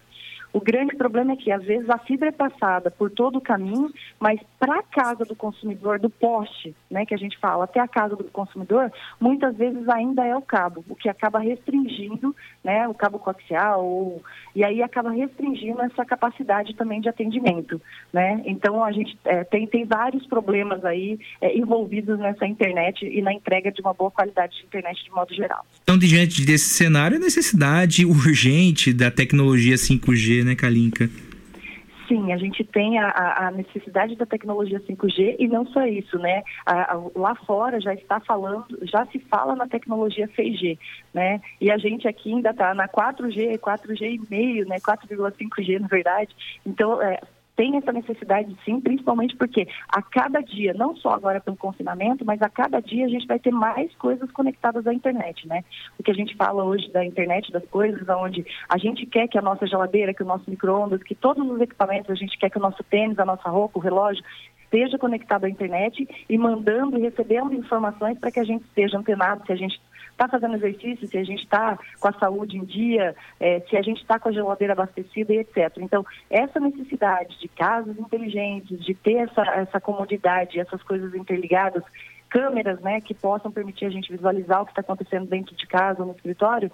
Então, tudo isso é uma demanda muito crescente e que vai cada vez mais necessitar da internet. A gente não consegue mais é, estar no mundo se ele não estiver conectado, né? Verdade. Pois não, Ney? É, então, é, a gente tem é, a disponibilidade é essa mesmo, né, Kalinka? Né? Não teremos alteração significativa aí, nisso nos próximos anos, talvez. É, qual é a parte que cabe ao consumidor? O que, que dá para fazer para tentar, é, é, dentro da sua necessidade, ter uma internet melhor? Então, o que a gente fala é que agora está todo mundo dentro de casa, né? Talvez a gente não sentisse isso porque as pessoas ficavam ah, parcialmente dentro de casa. Então, se está todo mundo. Essa, essa precariedade, né, Kalinka? É... Exatamente. E como está todo mundo agora dentro de casa e fazendo suas atividades todas online, né, porque a gente tem que fazer compras online, a gente tem que trabalhar online, e algumas outras pessoas podem estar se divertindo, o que a gente pede é que as pessoas tentem é, se acomodar, ou seja, se você vai fazer alguma coisa que você precisa ter uma internet boa, por exemplo, uma conferência, e você vai estar transmitindo vídeo, então pede é, para o seu filho, por exemplo, não ficar maratonando uma série naquele exato momento. Então pede para ele dar um tempinho ou não ficar jogando jogos online, para que isso possa ser balanceado. É, outra coisa importante é você verificar se de repente sua internet caiu de uma vez, está né, tá muito, muito lenta, se por um acaso seu computador não está infectado com algum vírus, com algum software malicioso, né? Porque isso também pode fazer com que a, a qualidade do seu sinal diminua, porque você pode ter um software ali que está mandando informação pela sua rede e você nem está percebendo. Então, ele está ocupando essa parte da sua rede, né? Então, você tem que estar tá atento para esse tipo de coisa também. Então, passar um antivírus, ter um antivírus atualizado, né? E se nada disso realmente adiantar, dá uma olhada se a sua capacidade de rede é a que você realmente precisa. E aí tentar negociar com a sua operadora, ou trocar de operadora, ou negociar, é, ver se a sua é a cabo ou se é a fibra, tentar colocar uma fibra, porque às vezes isso melhora bastante também a qualidade da sua internet. E, em último caso, é, aumentar mesmo a sua o, quanto você paga, né, a sua velocidade da sua rede, né?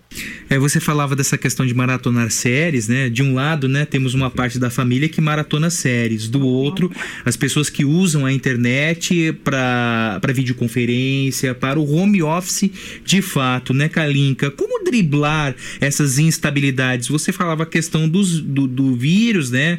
De uma análise na rede, se algum eh, vírus está eh, causando essa instabilidade.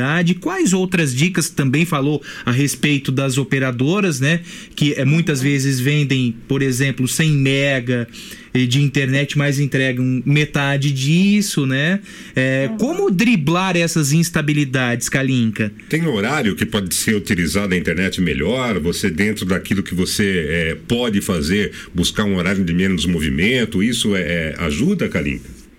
Então, na verdade, você vai ter que. é, é, dificilmente você vai conseguir driblar esse horário de menos movimento quando você está falando de home office, né? Porque você tem o horário das 8 até as 6, que é o horário de pico, onde está todo mundo trabalhando, e o número de é, videoconferências pela web aumentou estrondosamente.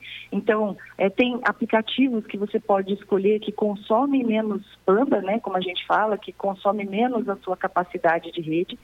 Tem aplicativos que consomem mais. Então, a ideia é você tentar é, procurar meios de viabilizar isso. Então, ver qual é o aplicativo que não vai estar transmitindo o tempo todo sua imagem, mas sim compondo essa imagem, transmitindo menos informações.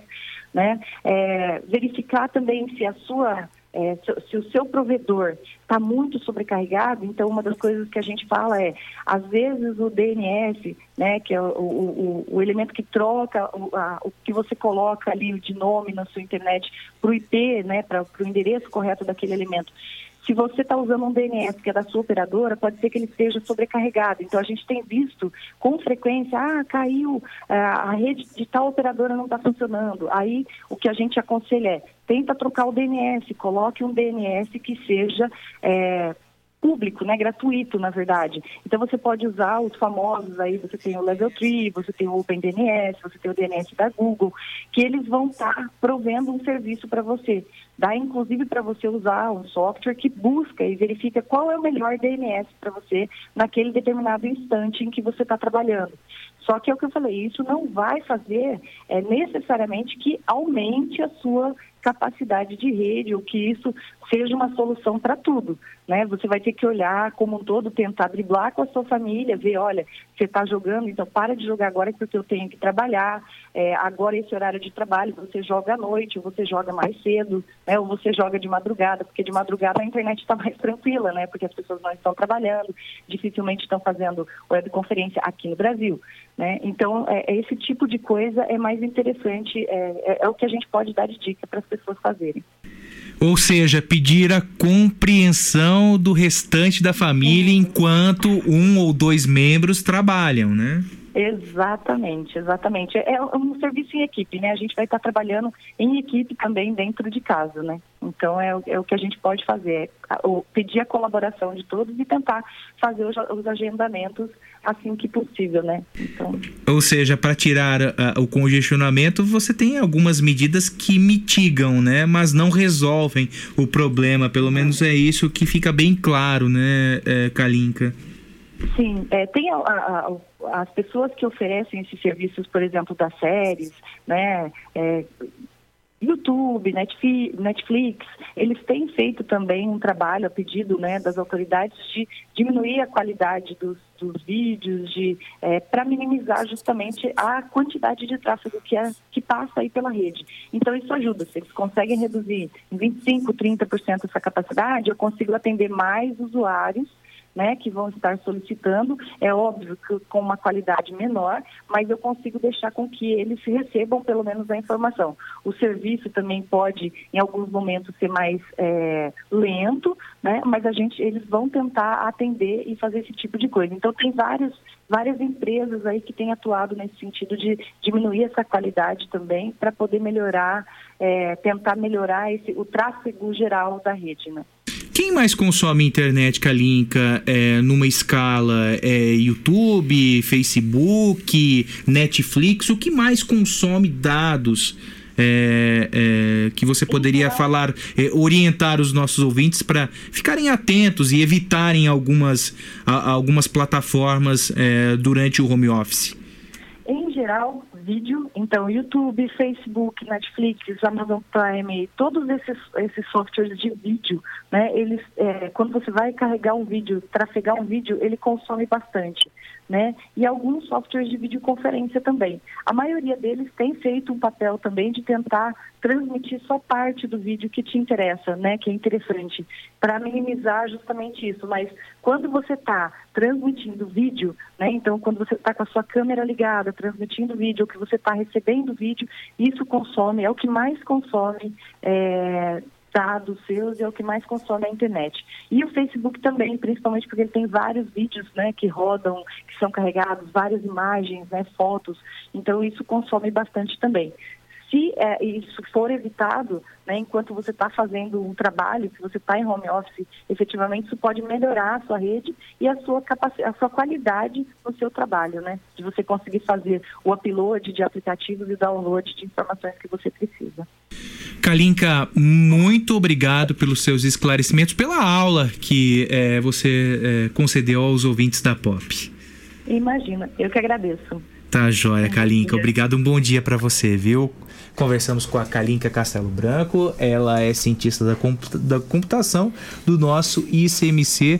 Criançada, bora pro pra brincadeira criativa, as brincadeiras lúdicas, né? A questão lúdica das brincadeiras, né? Criatividade acima de tudo, né? É, pegar uma cordinha e pular, dá pra fazer no quintal de casa, viu?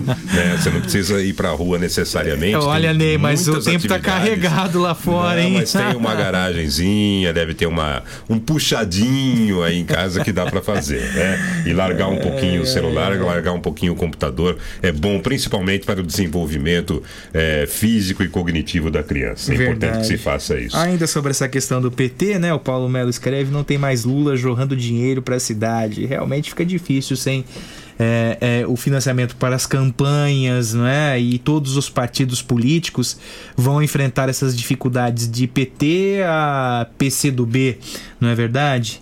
Passando pelo PSDB também. Eu diria até o PSL, né? Vamos nos lembrar Também. que o próprio prefeito Ayrton Garcia mudou de partido Exatamente, recentemente, né? Para estar exatamente. mais próximo do governo federal para facilitar a busca de Quanto o recursos. né? PSL vai destinar de recursos para uma campanha eleitoral em São Carlos? Também é um ponto de interrogação. Não é, é- O Paulo ainda escreve que não é louco de deixar esse título de um dos melhores prefeitos de São Carlos, que na minha opinião não foi tudo isso, para correr o risco de mostrar que não era tudo isso. É, Paulo, a verdade, o, o Newton deixou a prefeitura de São Carlos com 94% de aprovação.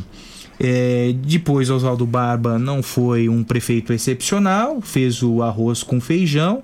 E o PT né, é, se consolidou na história política de São Carlos porque tivemos um, é, um administrador que o sucedeu que não foi bem. Foi o prefeito Paulo Otomani. Não administrou a cidade como se esperava e aquilo que ele prometeu durante 20 anos não cumpriu. É verdade, seja dita, né? Vou fazer uma analogia aqui, Uhum. Fábio, que eu acho que vale a pena nesse momento. Ontem no Pop Sport, nós entrevistamos o Dudu. Né, o Dudu, para quem não sabe, craque da Ferroviária, Ferroviária Dudu. que fez 70 anos no último domingo. Fez Craque- história na Ferroviária. Fez história na Ferroviária, fez história no Palmeiras, naquele grande time da Academia Palmeirense dos Também, anos verdade, 70. Né? Uma figura excepcional que tivemos o prazer de entrevistar ontem. E aí, perguntamos ao Dudu, né, é, é, para ele fazer uma comparação entre ele e Ademir da Guia, que eram os grandes craques do Palmeiras à época, né, com o que o Palmeiras tem hoje, Felipe Melo e Lucas Lima. Né? E a resposta do Dudu foi sensacional. Né? Cada um tem o seu tempo. né? A administração Newton Lima é, é considerada por muitos como boa, como excelente, né? mas teve o seu tempo. É. né? Talvez para hoje precisássemos de outros caminhos diferentes daqueles que foram tomados à época. É bem verdade. Né? E aí é que se discute a formação de novas lideranças, que talvez tenham um entendimento desse momento maior do que é, uma pessoa que é, foi eficiente no passado, mas que talvez para esse momento possa não ser tanto. O, o Márcio escreve: mais que uma liderança, precisamos de um projeto de resgate da cidade. E ele diz que tem saudade do governo do PT. Uh, bom dia para você, Márcio. É, agora, eu, eu é, com, é, como é, é, é, entendo perfeitamente o Eric, o Eric é presidente de um partido, tem de é, de buscar um equilíbrio, né, é, para gerir um partido, para administrar, inclusive o conflito de egos dentro de um partido e que isso não é exclusividade do PT, mas de todas, de todas as siglas, de todas, da direita à esquerda, passando pelo centro, né, há o ego. E isso é difícil de se administrar, né? É, mas há um, há um detalhe que o Eric não falou, e como eu não tenho compromisso político, né? Eu falo aqui o que aconteceu. Essa é, é, declaração da Silvana foi uma saída pela tangente que encontrou, por quê? Porque ela não se viabilizou politicamente dentro do PT. Lá atrás, na convenção, na eleição que é, referendou o Eric Silva como presidente do Partido dos Trabalhadores, lá atrás, ela colocou seu nome à disposição como pré-candidata a, prefeito de São, a prefeita de São Carlos, porém é, não conseguiu a viabilidade política e usou como subterfúgio, segundo integrantes da, do diretório municipal do PT, que foram consultados por mim ontem, estas e que não, que não é o Eric, são outras pessoas, que o Eric não falaria isso por questões óbvias mas é, essa foi uma saída encontrada pela Silvana Donati para justificar a sua é, inviabilidade política em como, enquanto pré-candidata a prefeita de São Carlos. Aí joga nas costas do Newton Lima. E há um fato a ser ponderado aqui, e verdadeiro, e que o Eric é, ressaltou isso apesar da insistência do Eric e de alguns dirigentes do PT, o Newton Lima nunca disse abertamente: serei o pré-candidato a prefeito de São Carlos. Ele sempre teve o não como resposta. A tentativa foi de convencimento do Newton por parte dos integrantes do PT para que ele viesse, porque o próprio PT, na verdade, é, é, isso pode até não ter sido consciente, mas entendeu que não conseguiria formar uma liderança de peso para disputar a eleição. E aí precisaria de alguém lá do passado, né, alguém com um nome bem colocado na cidade, é, com uma administração considerada por muitos como muito boa, né, para tentar ser o jogador de time grande para esse, esse pleito. E o erro da política de São Carlos, é, é o, o, o, Everton escreve: o Newton Lima não foi um mau prefeito, o ruim foi quando deixou a prefeitura que muitas coisas começaram a surgir debaixo é, do tapete. tapete. Newton Lima deixou dívida monstro para o Barba, pagando dívidas até hoje. É, e tem outro detalhe também, e esse é o erro principal de todos os partidos políticos de São Carlos, tá? É, muito, e principalmente do PT. O PT fala, é, é, é, é ainda se se escora numa liderança política que já chegou aos seus 70 anos, que é o Newton Lima Neto. Oswaldo Barba tem 70 anos. Entendeu? Aí vamos resgatar os outros políticos que ainda é, estão em cena ou tentam se colocar em cena. Ayrton Garcia, atual prefeito de São Carlos, 70 anos. Daione de Melo, ex-prefeito de São Carlos, que tenta emplacar ou o genro Juliano Cardinali como candidato a prefeito, ou a filha Marina Melo, 70 anos. Altomani, que não tem chance alguma de ser candidato a prefeito de São Carlos, em função das implicações políticas com o Tribunal de Contas, 70 anos. Então os partidos políticos pecaram e pecaram muito na formação de novas lideranças. O PT, por exemplo, o PT se escora no Newton Lima e não criou uma liderança. E a pessoa que era para ser o líder do partido se acovardou nos últimos quatro anos. E eu falo isso eh, com enorme respeito que tenho ao político Lineu Navarro, ao vereador Lineu Navarro. Foi um excelente vereador. Um grande vereador, uma pessoa que escreveu o nome na história política de São Carlos como vereador. Mas como político de posicionamento, de posicionamento, não se posicionou nos últimos quatro anos do governo Ayrton Garcia. Ah, mas eu não tenho mandato. Não. É, é, há necessidade é, de um, é, há necessidade de um mandato para o posicionamento político, uma figura que é, passou por três ou quatro mandatos, a Câmara de São Carlos, eu não vejo necessidade. Ele já criou uma liderança política no período em que passou a Câmara de Vereadores, salvo engano, por quatro mandatos, 16 anos né? E que teve que começar um Pois dia é. e não tinha mandato. Pois é, e não tinha mandato. Exatamente. Começou com uma liderança estudantil. Então isso não é justificativa. Isso não é argumento que se sustenta. Entendeu? Então nós vimos aí um partido que é, é, se honestamente é, é, se acovardou na gestão de Altomani. Até que não, porque teve o embate com os seus vereadores. Na época tínhamos o Ronaldo Lopes, o Lineu Navarro e o Roselei Françoso, que depois pulou do barco, né?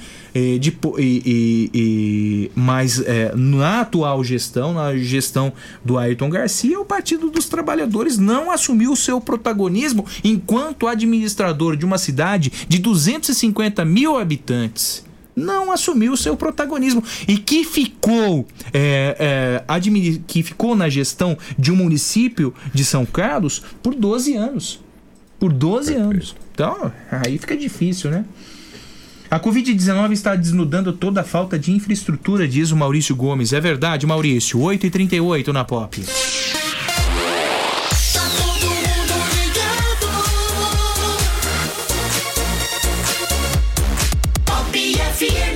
maneira mais inteligente de se proteger dos imprevistos é com a DF Seguros. Produtos e serviços das mais importantes seguradoras do país: seguros de vida, viagem, veículo, residencial, frota, consórcio e financiamento de automóveis. Viver sentindo-se protegido é o sonho da maioria das pessoas. E ter um corretor de seguros muda tudo. DF Seguros. Experiência e tradição para zelar por você, sua família e seus bens. Avenida Getúlio Vargas, ao lado da DF Pneus. Fone 3411-3306. Tudo que você procura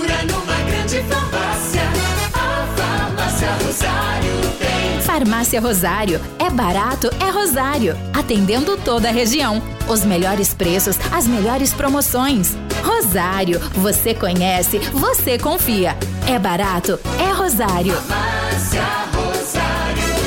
Dedicação e respeito a você. Está procurando o imóvel dos seus sonhos, pronto para morar com ótima localização e não sabe por onde começar? A J Martins Imóveis está disposta a te ajudar. Há mais de 20 anos no mercado imobiliário, fazendo negócios com transparência e segurança. J Martins Imóveis. Toda escolha exige confiança. Acesse jmartinssaocarlos.com.br. Fone 3372-0281. Whats 997983334.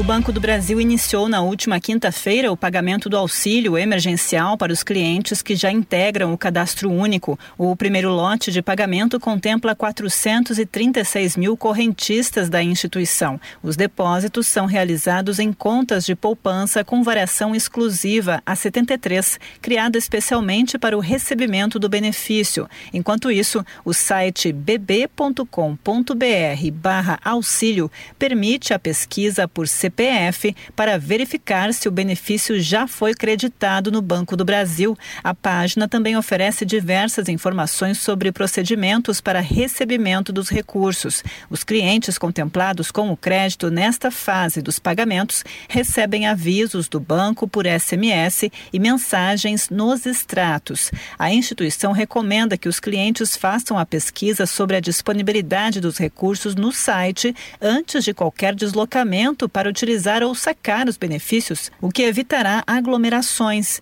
Em caso de dúvidas sobre a disponibilidade, os clientes devem consultar o site auxilio.caixa.gov.br ou o aplicativo Caixa Auxílio Emergencial para verificar se fazem parte do público-alvo. Dúvidas também podem ser esclarecidas por telefone, discando o número 111. Agência Rádio Web de Brasília, Alexandra Fiore. Você está ouvindo Jornal da Pop FM. Faltando 19 minutos para as 9, gente, já reparou como nossa memória traz o perfume de certos lugares, de pessoas queridas, de momentos especiais, o cheiro da casa da mãe, cheiro de chuva. Olha a chuva aí, gente. Cheiro da casa da avó, cheiro da infância, enfim. A Avatim é especialista em cosméticos carregados de aromas que provocam boas sensações. São mais de 450 itens, entre difusores, perfumes para interiores, hidratantes, esfoliantes, sabonetes, colônias, dentre outros produtos focados no bem-estar. É, a loja física da Vatim está fechada. Entretanto, ela te atende pelo WhatsApp, viu? 99321 0403 99321 0403 com entrega em domicílio para maior conforto e segurança de todos. 99321 0403. O Eduardo Silboni diz: Newton Lima foi bom de marketing. Fábrica de helicóptero não veio. Cidade de energia não veio. AgriShow não veio. Se for elencar o que prometeu e não trouxe, a lista é grande. Bloqueio de verbas foi por causa do PT. Eduardo, bom dia para você. Tudo de bom? Ney Santos, passe o seu recado às 8h43. Nessa época de pandemia, é recomendável que você não saia de casa, né? ou procure sair o menos possível. Então tem mais tempo para você conversar com a família e sonhar com um novo imóvel. Que tal, hein? A J Martins quer realizar o seu sonho. Você entra com o sonho, a J Martins com a chave. J Martins atua no mercado há mais de 20 anos e tem profissionais que estão muito dispostos a te ajudar nessa tarefa de encontrar um imóvel novo, o imóvel que você tanto deseja. E lá na J Martins, você faz sempre um bom negócio, porque tem um diferencial. Tudo é feito com muita transparência e com segurança. Você certamente vai ter o seu imóvel com documentação tudo em ordem, com aquilo que você procura sem ter dor de cabeça. Vá até a J Martins e preocupe-se apenas em sonhar, porque a realização fica por conta da J Martins Imóveis. Lembre-se que toda escolha exige confiança. Confie em quem pode e oferece para você as melhores opções do mercado. J Martins, na Orlando Damiano 2335 no centro. Telefone é o 3372-0281. 3372-0281 ou WhatsApp 99798 3334 99798 3334 Imobiliária J Martins. Gente, é, o, o recado para ficar em casa é, tem de ser seguido à risca hoje, viu? O Polidoro, mostre imagens. Rapaz, que situação. Chove já no Cidade de Araci, né? E até o ouvinte aqui, o Márcio, diz: vocês tocaram no assunto político, até o tempo virou. Ei, Márcio, bom dia para você. Tem outro ouvinte mandou um áudio aí dizendo que no Cidade de Araci cai água. É isso, Polidoro? É isso? Foi, é? tá fechando o tempo. Ah, Tá fechou o tempo. Quem é o ouvinte É o aqui? Carlos Uber. É o Carlos do Uber. Ô, Carlos, tome cuidado aí, você que está pelas ruas da cidade, viu? É, bom dia, bom dia a você. Ah, ah, ainda só. é, é, o PT de São Carlos sempre alegava, né? Ai, gente, é, esses escândalos de corrupção solaparam o partido, né? Dilaceraram o partido, não conseguimos viabilizar uma candidatura a contento, fomos uma decepção nas urnas em função dos escândalos na esfera nacional. Só lembrando, né? Na eleição passada, o Edinho Silva, que era o tesoureiro da Dilma, estava implicado né, é, nessas questões, em denúncias, né? É, ele venceu a eleição com 41,71% dos votos, recebeu na urna 41.220 votos, superando Edna Martins, que ficou em segundo com 28.595 votos. O Edinho já administrara Araraquara, ou seja, o legado deixado é, foi levado em conta pelo público eleitor de Araraquara. Então, esses fatores nacionais não colam nos argumentos dos petistas de São Carlos. É Embora isso. você tenha um perfil diferente do eleitorado de Araraquara em relação a São Carlos. Uhum. Mas isso é fato. Né? É, é alguém que saiu do mesmo berço político né? e que conseguiu sucesso mesmo depois de tantos escândalos no partido. E deve ser candidato à reeleição agora, Deve né? ser candidato à reeleição e, e forte candidato à reeleição. E forte candidato. E um forte candidato à reeleição, né? É, lá, eles, lá eles tentam formar um grupo é, com Edna Martins, Roberto Massafera e Coca Ferraz, que está no PSL, para combater é, a reeleição de Edinho Silva. Entendeu? Veja só, eles estão formando um. Balaio de Um balaio de gatos lá em Araraquara para tentar é, tirar o PT do poder. Veja só, então, a força política que exerce o Edinho Silva ainda em Araraquara, Ney Santos. Verdade. 8h47.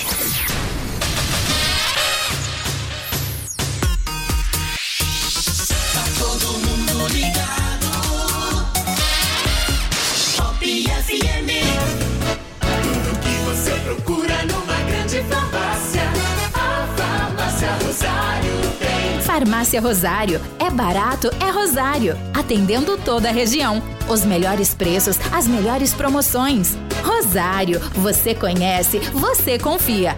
É barato, é Rosário. Farmácia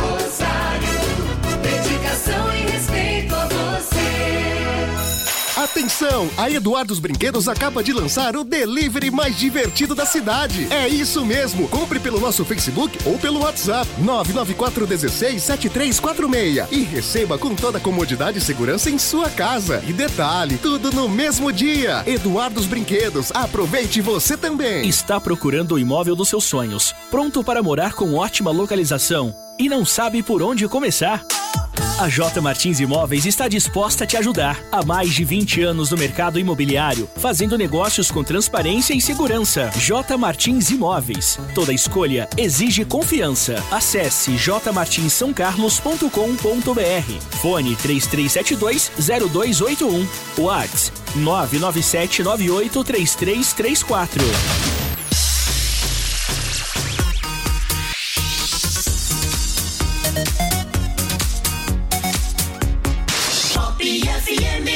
Jornal da Pop FM. Fique bem informado. Clodoaldo escreve: Newton Lima foi o melhor prefeito de São Carlos. O fato de não conseguir cumprir tudo o que prometeu não tira o brilho de sua administração. Lembrar que fez o plano diretor do município, que fez com que o município eh, desse um salto de crescimento. As dívidas já estavam lá, ele só administrou. Além do fato de que as pessoas só lembram do PT como corrupção, mas a verdade é que hoje não existe partido para pessoas, só lideranças. Bom dia, obrigado pela opinião, Clodoaldo. Tudo de bom para você. Agora são 8 horas e 49 minutos. Eu passo o recado do loteamento Salto do Monjolinho. O loteamento Salto do Monjolinho certamente é a melhor opção de compra em São Carlos. É um loteamento amplo, com ruas e avenidas projetadas e a localização perfeita. Fica perto do shopping, fica perto do Sesc, perto de Diocesano, das nossas marginais, Francisco Pereira Lopes, a Henrique Gregory, também a Tancredo Neves, Comendador Alfredo Maffei. A localização é perfeita. Loteamento Salto do Monjolinho são terrenos comerciais e residenciais a partir de 250 metros quadrados, com completa infraestrutura, terrenos bem planos que facilitam na hora de construir. A entrada é super facilitada e os pagamentos em até 180 meses, com parcelas a partir de 699 reais, e também conta com unidades à vista a partir de 81 mil reais. Loteamento Salto do Monjolinho. Mande um WhatsApp para a Imobiliária Cardinale 2107 8080. 2107 8080 eh, e converse com um dos corretores da Imobiliária Cardinale e obtenha mais informações a respeito do loteamento Salto do Monjolinho. 8h50 na Pop. O Instituto de Física de São Carlos da USP e o Hospital do Amor de Barretos desenvolveram genosensores para a detecção de câncer de cabeça e pescoço. Agora, por que essa tecnologia não foi ainda cogitada para o combate à Covid-19. Um trabalho de pesquisa em colaboração entre o Instituto de Física de São Carlos e o Hospital de Amor de Barretos mereceu destaque como a capa de uma revista científica internacional de nome Talanta. O destaque é atribuído a uma metodologia inovadora para detectar com um dispositivo de baixo custo a propensão de humanos em desenvolver câncer de cabeça e pescoço. Esse dispositivo é um genosensor, ou seja, detecta um gene ou sequência de DNA em células de pacientes. Para o trabalho em questão, a detecção foi feita com um filme nanoestruturado que continha uma sequência de DNA específica para detectar marcadores de câncer de cabeça e pescoço. Eu volto à primeira pergunta e pergunto, evidentemente, para o pesquisador Oswaldo Novaes de Oliveira Júnior, do nosso Instituto de Física de São Carlos da USP. Professor, bom dia. Por que essa tecnologia não foi ainda cogitada para o combate à Covid-19?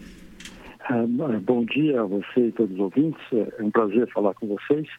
É, essa tecnologia agora está sendo cogitada, pelo menos nós já fizemos uma proposta é, para a USP e estamos submetendo em breve propostas para outras para agências de fomento, como CNPq e CAPES, para usar exatamente a tecnologia que nós desenvolvemos aqui para a detecção de câncer de cabeça e pescoço para o Covid-19.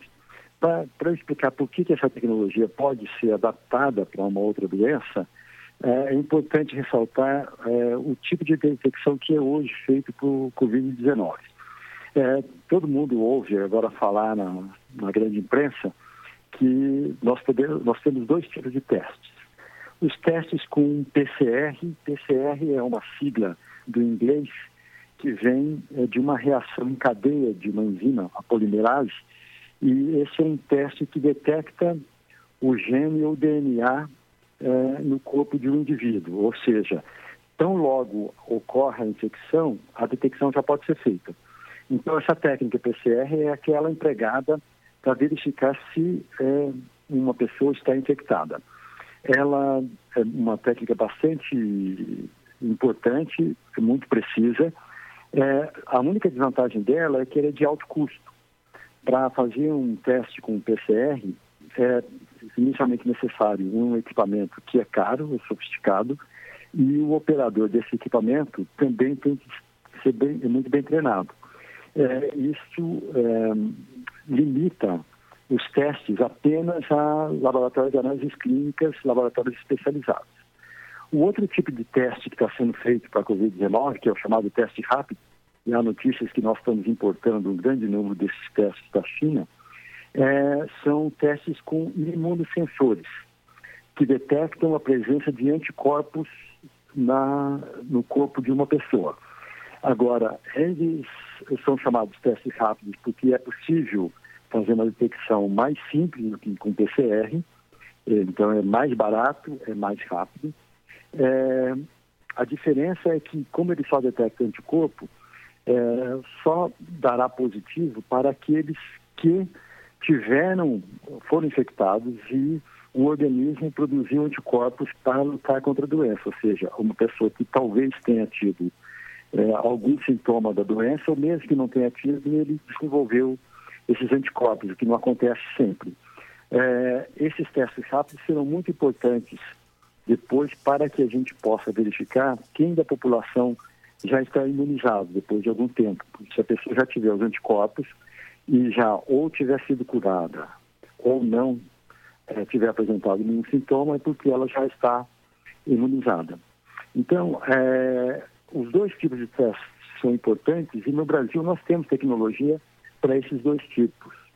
É, no caso de genosensores, é, o que a gente faz é muito semelhante ao, à técnica PCR, é uma alternativa ao uso da técnica PCR, com a vantagem de ser muito mais barato. Mas isso, infelizmente, ainda não está no mercado, nem no Brasil, nem em outros lugares, porque é uma técnica, uma metodologia relativamente recente e e ela, para sair dos laboratórios de pesquisa e ser transformada em produtos, é, são necessários muitos investimentos, né? são investimentos muito caros, porque, é, em primeiro lugar, é necessário é, criar maneiras de produzir as unidades sensoriais em grande escala e de maneira reprodutível, ou seja, que todos os exames dão os mesmos resultados. Isso não é simples, é, conceitualmente é simples, mas na prática não é, porque exige muito trabalho de engenharia do dispositivo e de uma participação efetiva da indústria. Não é um tipo de trabalho que a gente consiga fazer no âmbito da universidade, porque nós não temos é, instalações para isso, né? a, indústria, a universidade não é uma indústria. Né? Então, é, é um tipo de desenvolvimento que requer uma colaboração muito próxima da indústria. É, prof... E é provável que essa tecnologia não tenha sido desenvolvida mesmo em outros países, porque o número de testes que são feitos com genosensores, é, ou com PCR, por exemplo, é relativamente pequeno. É, fora dessa época de pandemia, a gente nem ouve falar que há muitos testes com PCR. Há testes para câncer, mas veja que o número de é, exames para detecção de câncer, que, que é, o número que é feito é muito baixo comparado com aquilo que nós precisamos hoje. Então, eu espero que a partir dessa pandemia é, haja a conscientização de que fazer diagnósticos clínicos é essencial para a segurança da humanidade e, portanto, os investimentos que não vieram até hoje possam vir no Brasil e em outros países também. Professor, bom dia. Ney Santos, como vai? Bom dia. É, é, é, o que é que barateia uh, uh, o, seu, o seu tipo de exame em relação ao TCR? Qual, qual é a, a, a, atitude, qual é o, o, procedimento que deixa ele mais barato e, e, não sei se mais rápido até do que o TCR? É mais rápido também. É, o que barateia é o, o método de detecção. Que ao invés de usar um equipamento que é bastante sofisticado para poder fazer as reações em cadeia da polimerase, é um método molecular bastante sofisticado. A nossa medida é uma medida elétrica e agora nós estamos também fazendo medidas ópticas que são, podem ser feitas com aparelhos de baixo custo e portáteis. Então, é, é nesse ponto é que a tecnologia fica, fica muito mais barata. É, no, no que depende de reagentes, por exemplo, é, a quantidade de reagentes usados nos dois testes não deve ser muito diferente e, portanto, o custo não muda. Mas o que muda mesmo de custo, que pode mudar completamente a, a maneira de se fazer um teste clínico, é você poder usar equipamentos mais é, baratos e portáteis e com, cujo uso pode ser, é, quer dizer, cujo o aparelho pode ser manipulado por pessoas que não precisam de um treinamento tão especializado quanto é o caso do PCR. É, professor, uma outra dúvida, né? É, agora com provavelmente essa disponibilização do mercado, há ainda estudos a serem feitos para aprofundar esse método ou ele já está pronto para a iniciativa privada vir e fabricar em escala industrial? É, a prova de conceito, que nós chamamos em, em ciência, né? a prova de que funciona nós já temos. Isso não tem dúvida, nós já temos e testamos. Não para o Covid-19, que obviamente nós ainda não temos as sequências para fazer os testes, mas com base nas experiências anteriores com outros sensores, nós temos confiança de que também funcionará. É, então, a prova de conceito está pronta e o que falta agora é esse desenvolvimento em escala, que não é feito, não dá para fazer da noite para o dia, é algo que demora bastante e requer muito investimento. O investimento é principalmente em montagens de linhas de produção, que é algo que não existe até agora, a gente precisa montar, e a outra é em pessoal é, especializado. É, no Brasil, nós temos uma situação, digamos, singular, porque se por um lado o número de cientistas e pesquisadores é, nessa área, como em muitas outras áreas, é muito pequeno para as nossas necessidades do país, é, nós temos no Brasil uma proporção de cientistas e de engenheiros para, em, com relação à população, essa porcentagem é muito baixa comparada com países desenvolvidos. Por outro lado, nós temos um número muito grande de profissionais qualificados, altamente qualificados, muitos com doutorado, que hoje não têm emprego e nem bolsa, porque vocês devem ter acompanhado é, pela, pelos, pelo noticiário quanto que nós tivemos de corte de bolsas nos últimos anos. E, portanto, nós temos uma, um pequeno exército de profissionais muito bem qualificados que podem começar a agir imediatamente desde que haja um investimento até para suportar o trabalho desses cientistas. Né? São cientistas que hoje não têm renda, não têm bolsa ou têm uma bolsa pequena, é, não têm emprego e eles poderiam é, rapidamente ser mobilizados. É uma expectativa que eu tenho que nos próximos, nas próximas semanas e próximos meses seja concretizada. Então, quando nós falamos precisamos investir nisso, das, um dos principais itens é conseguir bolsas, ou, a situação é tal que não precisa ser nem emprego, as bolsas já bastariam para que nós possamos aproveitar a grande, a grande quantidade de mão de obra que nós temos qualificada que hoje é, é subaproveitada. Professor, não podemos esquecer o gesto, o gesto nobre desta pesquisa, né, que é a, é, um, a criação de um dispositivo para detectar o câncer de cabeça e pescoço, uma pesquisa feita em parceria com o Hospital do Amor de Barretos. Qual o grau de letalidade? O senhor tem conhecimento do grau de letalidade dos cânceres de cabeça e pescoço? É, são muitos tipos diferentes de câncer de cabeça e de pescoço e, portanto, a letalidade é, é variável, né? É, então, é, eu não, eu não teria o um número preciso porque são muitos tipos diferentes. É, mas alguns são bastante letais, porque o tratamento é muito difícil de fazer. Né? E uma das grandes dificuldades de alguns desses tipos de câncer é que eles são silenciosos. E os primeiros sintomas só aparecem quando o câncer já está avançado. É por isso que uma detecção de gene ou de DNA é tão importante, como a nossa o nosso biosensor faz uma detecção de pessoas que ainda podem não ter o câncer, não ter desenvolvido, mas que têm predisposição. Porque, na verdade, nós, nós detectamos uma alteração genética, uma alteração do DNA da pessoa, que é característica de quem vai desenvolver ou já desenvolveu câncer de cabeça e pescoço. Né? Então, é uma grande vantagem de você ter um gene sensor é a capacidade de se antecipar a se antecipar a um, um, um provável problema que pode aparecer. Professor eh, Oswaldo, muito obrigado pela sua participação, pelos esclarecimentos. Um bom dia e parabéns pelas pesquisas. Obrigado, eu que agradeço a oportunidade. Conversamos com o professor Oswaldo Novaes de Oliveira Júnior, do Instituto de Física de São Carlos, da USP. É, Onei, é, gente, essa questão do coronavírus, né? É, nos fez trazer tantas pesquisas, tanto empenho, tanto engajamento das nossas duas universidades, USP, UFSCar, né, é, no combate ao coronavírus e que sirva de lição para todos os nossos governantes em todas as esferas. O incentivo à ciência, ao conhecimento e à pesquisa né? Não podemos abandonar a ciência, jamais. E a indústria também, né? Que encampe Exato. esses projetos e os leve para a escala industrial, é... até como forma de planejamento, né, Fábio? Uhum. É, você pode não precisar hoje, amanhã é verdade. Como é que fica, né? Exato. O Valdemar fala a respeito de um roubo de 15 mil testes e máscaras é, para coronavírus, né, Valdemar? Realmente essa notícia aconteceu na segunda-feira passada e não teve muito destaque. Você tem toda a razão, né?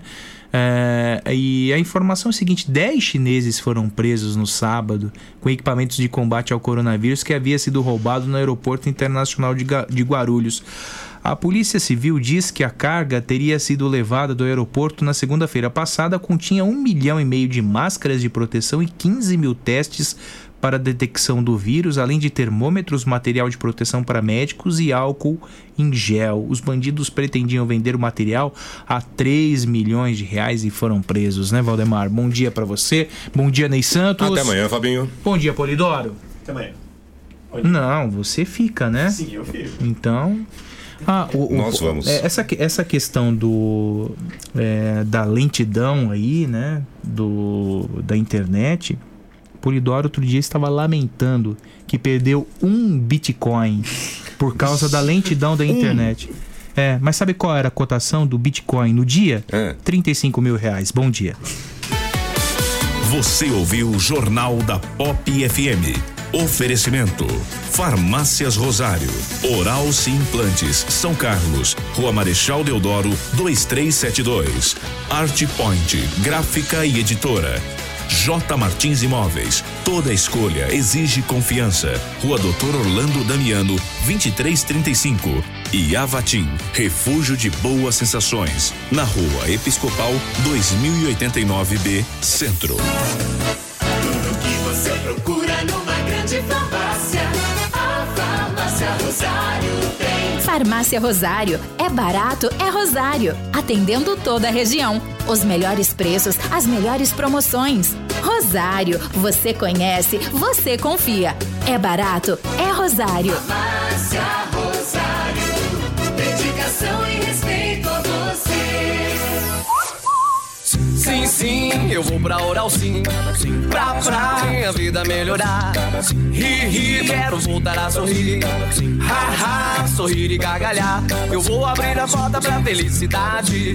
Curtir a família, amigos, sorrir à vontade. Oral Sim, a rede de implantes dentários número 1 um do Brasil. Nosso carinho constrói sorrisos. Em São Carlos, Rua Marechal Deodoro, 2372. Agende sua avaliação. Ligue 2106 9500. Uma folha de papel pode receber diferentes impressos. E com o nosso cuidado, sua impressão pode criar vida.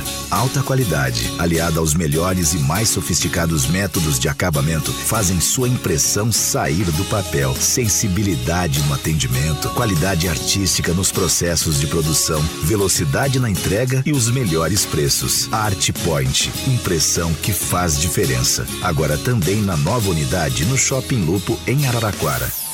Está procurando o imóvel dos seus sonhos, pronto para morar com ótima localização e não sabe por onde começar? A J Martins Imóveis está disposta a te ajudar. Há mais de 20 anos no mercado imobiliário, fazendo negócios com transparência e segurança. J Martins Imóveis. Toda escolha exige confiança. Acesse jmartinssaocarlos.com.br. Fone 3372-0281.